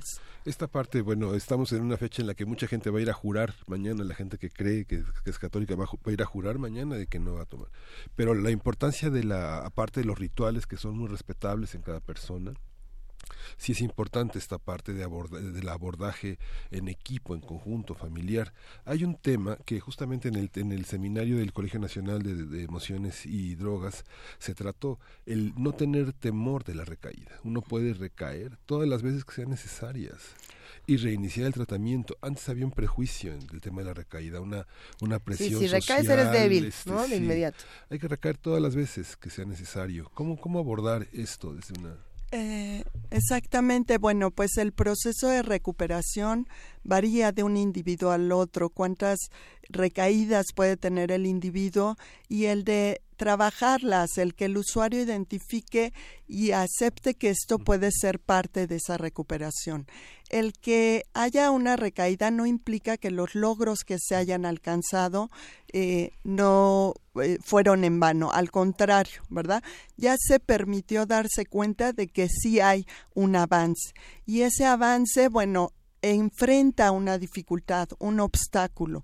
Hay que trabajar ahora sobre ese obstáculo, que es lo que llevó a que en esta ocasión haya la recaída. ¿Qué voy a aprender de ese obstáculo? ¿Qué situación no anticipé, no a lo mejor no la llevé a cabo en forma en ese momento, que tuvo que ver con que me sintiera menos seguro para mantener mi firmeza en seguir alejándome del consumo. Esta es la posibilidad de aprender y de superarse. Son esas situaciones en donde habrá que eh, trabajarlas, habrá que reconocer que algo se necesita todavía trabajar y se necesita mejorar todavía en forma conveniente y entonces este reconocimiento es la posibilidad de mayor aprendizaje y también como señala la parte de cómo afecta a quienes lo rodean, ¿verdad? Eh, que la información también la tengan los familiares de tal manera que también ellos puedan identificar ese proceso de mejora. Eh, ya había logrado un tiempo sin consumo y eso le permitió ya recuperarse y aprender en ese tiempo en el que ya pudo estar expuesto a enojos, a pérdidas, a conflictos, ¿verdad? Y entonces ahora es parte de continuar con ese trabajo de atención, con ese trabajo terapéutico para propiciar que siga eh, recibiendo la atención pero como también esto afecta las emociones también de los familiares. Y entonces, bueno, pues ya nos lo señala nuestra norma de que también son los familiares quienes necesitan recibir ese apoyo, esa atención para su propio bienestar. Y que haya en familia, haya en casa un ambiente favorable, ¿verdad? En donde se propicie la convivencia, las actividades conjuntas y esto pueda permitir al usuario sentirse a gusto, sentirse satisfecho, pasar alegrías en familia y evitar salir con los consumidores, amigos para encontrar esos momentos agradables, para tener un lugar, una estructura, para eh, ser reconocido, para ser tomado en cuenta y que pueda esta situación también en el ámbito familiar. A ver, ¿por qué pasa también cuando de pronto digo, "Ay, es que todos mis amigos, toda la persona, no, no es el caso, ¿eh? antes de que los de primer movimiento digan, no, ¿y yo por qué? Pero que una persona que es que todas las personas con las que me relaciono forman parte de estos círculos adictivos. Y si le dejo de hablar a todos, no tengo ninguna red de apoyo, porque me siento absolutamente solo. Y, y no es desamparado, pero no tengo eh, ni siquiera los elementos para formar nuevas redes, porque estoy en un proceso de rehabilitación. Eh, desde la parte psicológica, que me, sí me- se antoja mucho este tema para seguirlo discutiendo, discutiendo, ¿qué se hace? ¿Dónde se buscan nuevas redes de apoyo cuando todo tu círculo social es, es, es adictivo, de una u otra manera, porque las adicciones son mil? Eh, eh, ese son obstáculos, es este pensamiento, esta inseguridad que presenta el usuario. No voy a poder, no tengo a quién recurrir, todos mis amigos consumen. Él está identificando las barreras o las dificultades que se le van a presentar al momento de tener esta determinación de hacer un cambio. Y bueno, eh, ciertamente el poder avanzar en ese trastorno de consumo lo lleva precisamente a irse quedando con los amigos de consumo, porque ahí es donde se comparte este eh, momento de en el que coinciden de personas que no consumen. Es decir, va rompiendo lazos con esas personas o con ese ambiente social en donde las personas tienen otros hábitos de no consumo, hábitos saludables. Entonces, bueno, se trata de identificar en qué momento, ¿verdad? El necesitar alejarme, si es lo que me va a permitir cuidarme, si es lo que me va a permitir evitar todas estas molestias físicas, el sentirme decaído, el perder el control y puede ser necesario eh, evitarse en ese en esa situación. Por otro lado, puede trabajarse también en qué tanto puede haber una convivencia que esté alejada del consumo para realizar otras actividades que tengan que ver inclusive con hábitos saludables, salir a caminar, salir a platicar, salir a pasear, en donde puede eh, apoyarse esas otro tipo de actividades y puede identificar con quiénes sí cuenta para esta decisión en donde se respete por parte de esas personas consumidoras su decisión de no consumo o en qué casos puede iniciar otras actividades que ya había dejado de tener, qué actividades antes de iniciarse en el consumo realizaba que le hacían sentirse a gusto, distraerse, que ha dejado de tener al día de hoy y las actividades hoy en día son de consumo. Ciertamente al día de hoy habría poca posibilidad con esas personas que consumen de socializar este sin el consumo, pero puede haber personas que sí apoyen su decisión de no consumir. Puede haber también estos otros grupos en donde puede haber eh, acudir a clases este de manualidades de entretenimiento, de ejercicio físico, eh, actividades que tengan que ver con eh, pasar estos ratos en juegos, en eh, juegos de mesa, actividades físicas, eh, baile, etcétera, ejercicio en donde sí pueda conocer a otras personas que pueden tener otros hábitos diferentes. Grupos de apoyo también puede ser otra opción. Los mismos lugares de atención también tienen grupos con personas que ya han dejado el consumo y en donde se realizan otras actividades que resultan agradables. E inclusive el considerar, ¿verdad? Eh, el practicar estas habilidades sociales, así como logré hacerme de estos amigos, puedo utilizar esas habilidades sociales para hacerme de otros amigos que estén alejados del consumo y acercarme a otros ambientes que no impliquen ambientes de consumo o actividades de noche o de consumir para divertir. Hay una, hay una parte, aprovecho a comentar, en la parte de medicina a distancia de la Secretaría de Salud de la Ciudad de México, hay un, un programa muy interesante porque bueno con Fundación Oceánica hicieron una cuestión ambulatoria para hacer un diagnóstico con profesionales que no implica un internamiento y que implica una, un, un acercamiento con la terapia familiar con la parte familiar. Sabemos que hay muchas familias que necesitan y, y, son teorías que vienen bueno de la antropología del psicoanálisis que necesitan un transgresor necesitan un adicto necesitan alguien que, que, que, armonice a través de un señalamiento y de un linchamiento en el que permanentemente se le señala como alguien fracasado, como alguien que se aísla, como alguien que no puede salir adelante uh -huh. y que estabiliza a la familia. Este, esta parte de la terapia familiar, de comprometer a la gente a parar los reproches contra un adicto, y a tratar de trabajar con él, de comprometerse, así como lo cuestiona, como lo este, lincha, de tratar de trabajar en esta parte. Hay institucionalmente un, un, una herramienta que permita comprometer a la familia en esos trabajos. ¿Se, se considera hoy a la familia como parte sustancial del, del avance? Efectivamente, en el taller a familiares se trabaja inicialmente con eh, el aspecto informativo, psicoeducativo. ¿Qué es lo que tiene que ver con el consumo? Es la familia sí, y la familia es uno de los factores relevantes, de importancia, porque es la estructura y es en donde se convive gran parte del tiempo. Son personas significativas para el usuario. Y bueno, ya se tiene evidencia al respecto. Y bueno, es indispensable en este sentido sí que se tenga el panorama de que no es el único factor que contribuye, pero sí es uno de los más importantes. Y el compromiso de la familia para contribuir en lo que tenga que ver con sus propias reacciones, con sus propias conductas, de cómo se influye en la conducta de consumo. Entonces, en estos casos eh, eh, que usted menciona, en uh -huh. donde el que eh, la otra persona sea quien eh, comete el error, quien está equivocada, quien está fallando y estas conductas se han venido repitiendo a lo largo del tiempo, eh, identificar cómo esto, lejos de contribuir en que la persona reaccione y se dé cuenta de que necesita cambiar para que deje de haber ese señalamiento, pues es importante entonces que la familia también se comprometa a identificar cómo este tipo de respuesta, lejos de apoyar, lejos de contribuir en una mejoría, intensifica estas emociones desagradables y cuando se intensifican estas emociones desagradables, lo que tiende a ocurrir es que la persona se va a consumir al generarse esa culpa, ¿verdad? Y entonces el trabajo implica expresar en forma diferente esa preocupación o esa molestia. Me siento muy enojado de ver que te estás haciendo daño.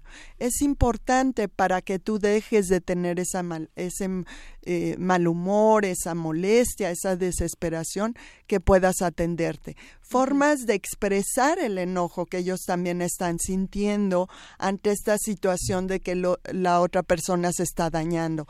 Entonces, sí, como lo menciona, es también identificar que no nos está funcionando esa forma de señalar, esa forma de agredir y también trabajar en cómo sí expresarlo, sí desahogarse, sí hacerlo saber, que es también una parte de interesarme por ti en lo que haces y en lo que te ocurre, sin que sea atacando, sino incluso ofreciendo ayuda. ¿De qué manera yo puedo contribuir para que tú te procures, para que tú eh, recuperes eh, tu salud, tu bienestar? Me preocupa verte de esta manera. Nuestro, nuestro jefe de noticias aquí de Primer Movimiento, Antonio Quijano, nos envía este artículo muy interesante, precisamente las tesis sociopolíticas sobre las drogas de Fernando Sabater.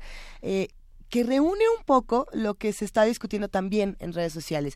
No sé, cuando hablamos de drogas, eh, hablamos de la parte psicológica, pero también hablamos de la parte eh, de, antropológica, histórica de las sociedades en nuestro país, el uso de la ayahuasca, el uso del peyote, el uso de, de los hongos alucinógenos, en fin, ha despertado toda una serie de manifestaciones tanto artísticas como sociales.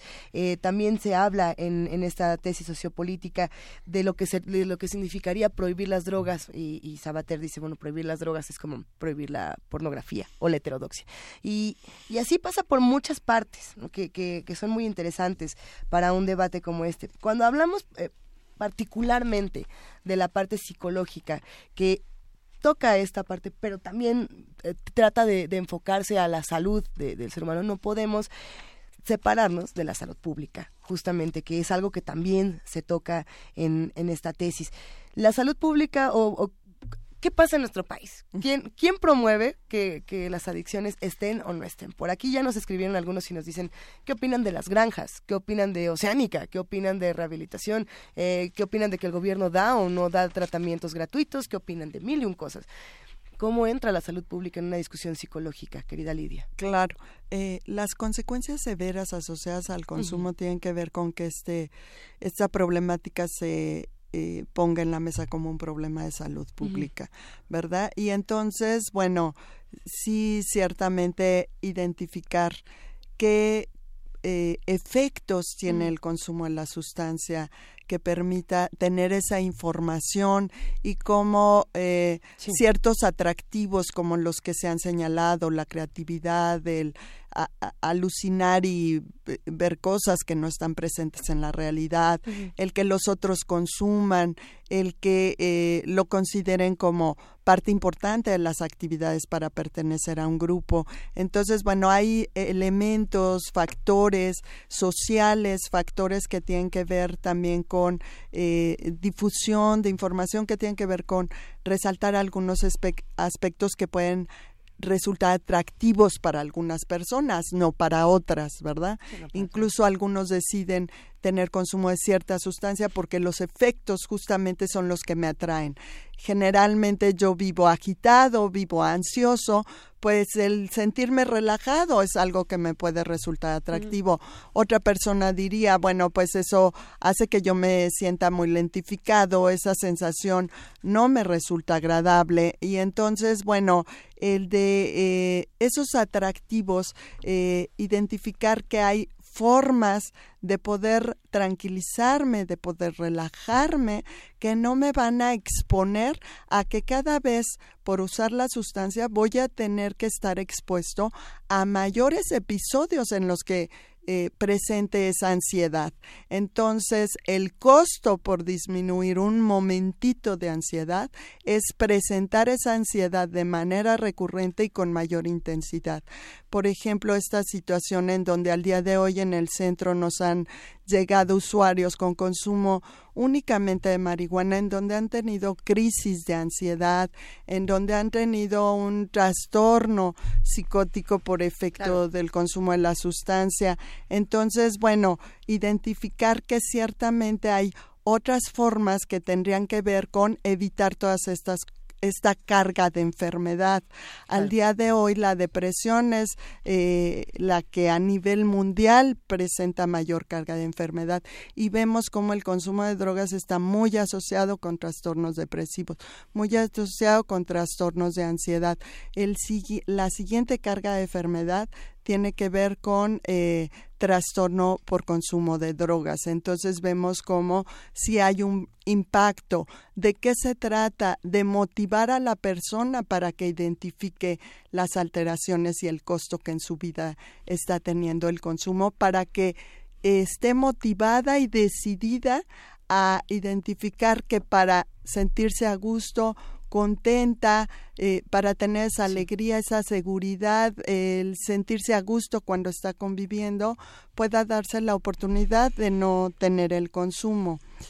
¿Qué tipo de tratamiento? Tratamientos en donde haya una intervención, ¿verdad? Que eh, podamos dar cuenta de que son tratamientos en donde se da un trato digno a las personas, en donde hay una atención incluso profesional o grupos de ayuda en donde no eh, solamente hay el compartir experiencias, ¿verdad?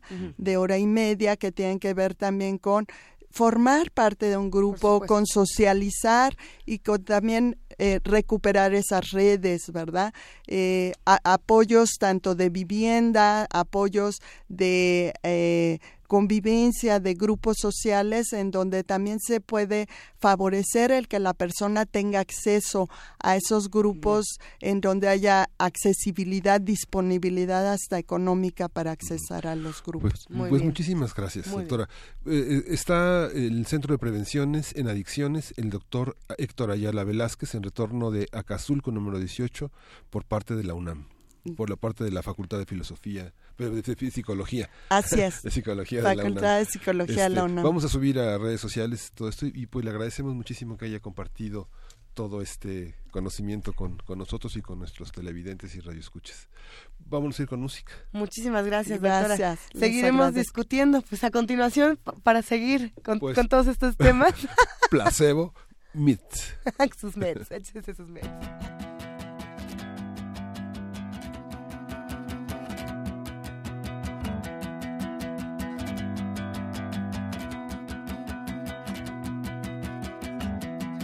Was alone, falling free, trying my best not to forget what happened to us, what happened to me, what happened as I let it slip.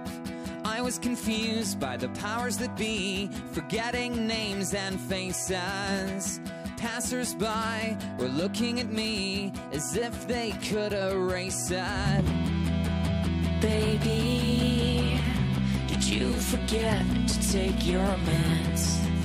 Baby, did you forget to take your meds? I was alone, staring over the ledge, trying my best not to forget all manner of joy,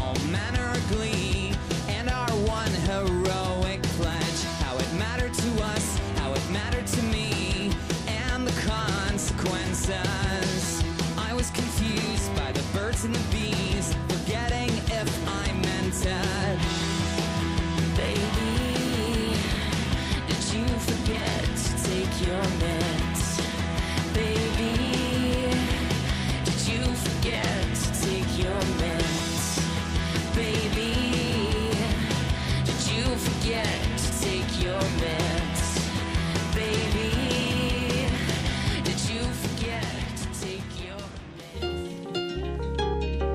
Primer movimiento.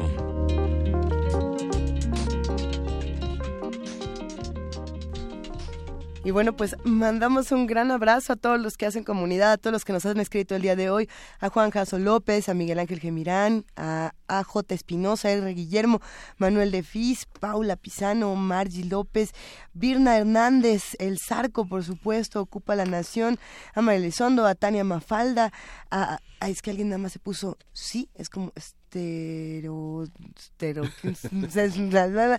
muchos comentarios. eh, el tema de las drogas eh, siempre va a generar controversia. Hablado por la academia, hablado por la Facultad de Psicología, no va a ser lo mismo que discutido, por ejemplo, con la Facultad de Filosofía. Y no va a ser lo mismo que discutirlo con la Facultad de ingeniería y lo mismo con la con economía y con ciencias políticas siempre va a haber muchas discusiones y, y y se puede ir desmenuzando el tema vamos a tener que hacer una tercera mesa yo creo Yo querido creo que Miguel sí, sí, sí. una cuarta y quinta Sí, es muy importante. Así y es. bueno, nuestra universidad y las universidades del país eh, participan en estos programas de prevención. En este congreso que se hizo de emociones y drogas, eh, se señalaba que la prevención funciona al 100%. La Al prevención funciona al 100%. 100%. Sí. Bueno, pues con, e- mira, con esa prevención Sí, es una- nos vamos de primer movimiento esta mañana porque realmente nos Sí. quedan como 10 segundos de programa.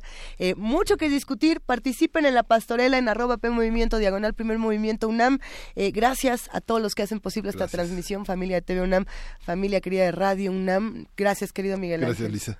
Nos vamos. Esto fue primer movimiento. El mundo desde la universidad. Hasta mañana.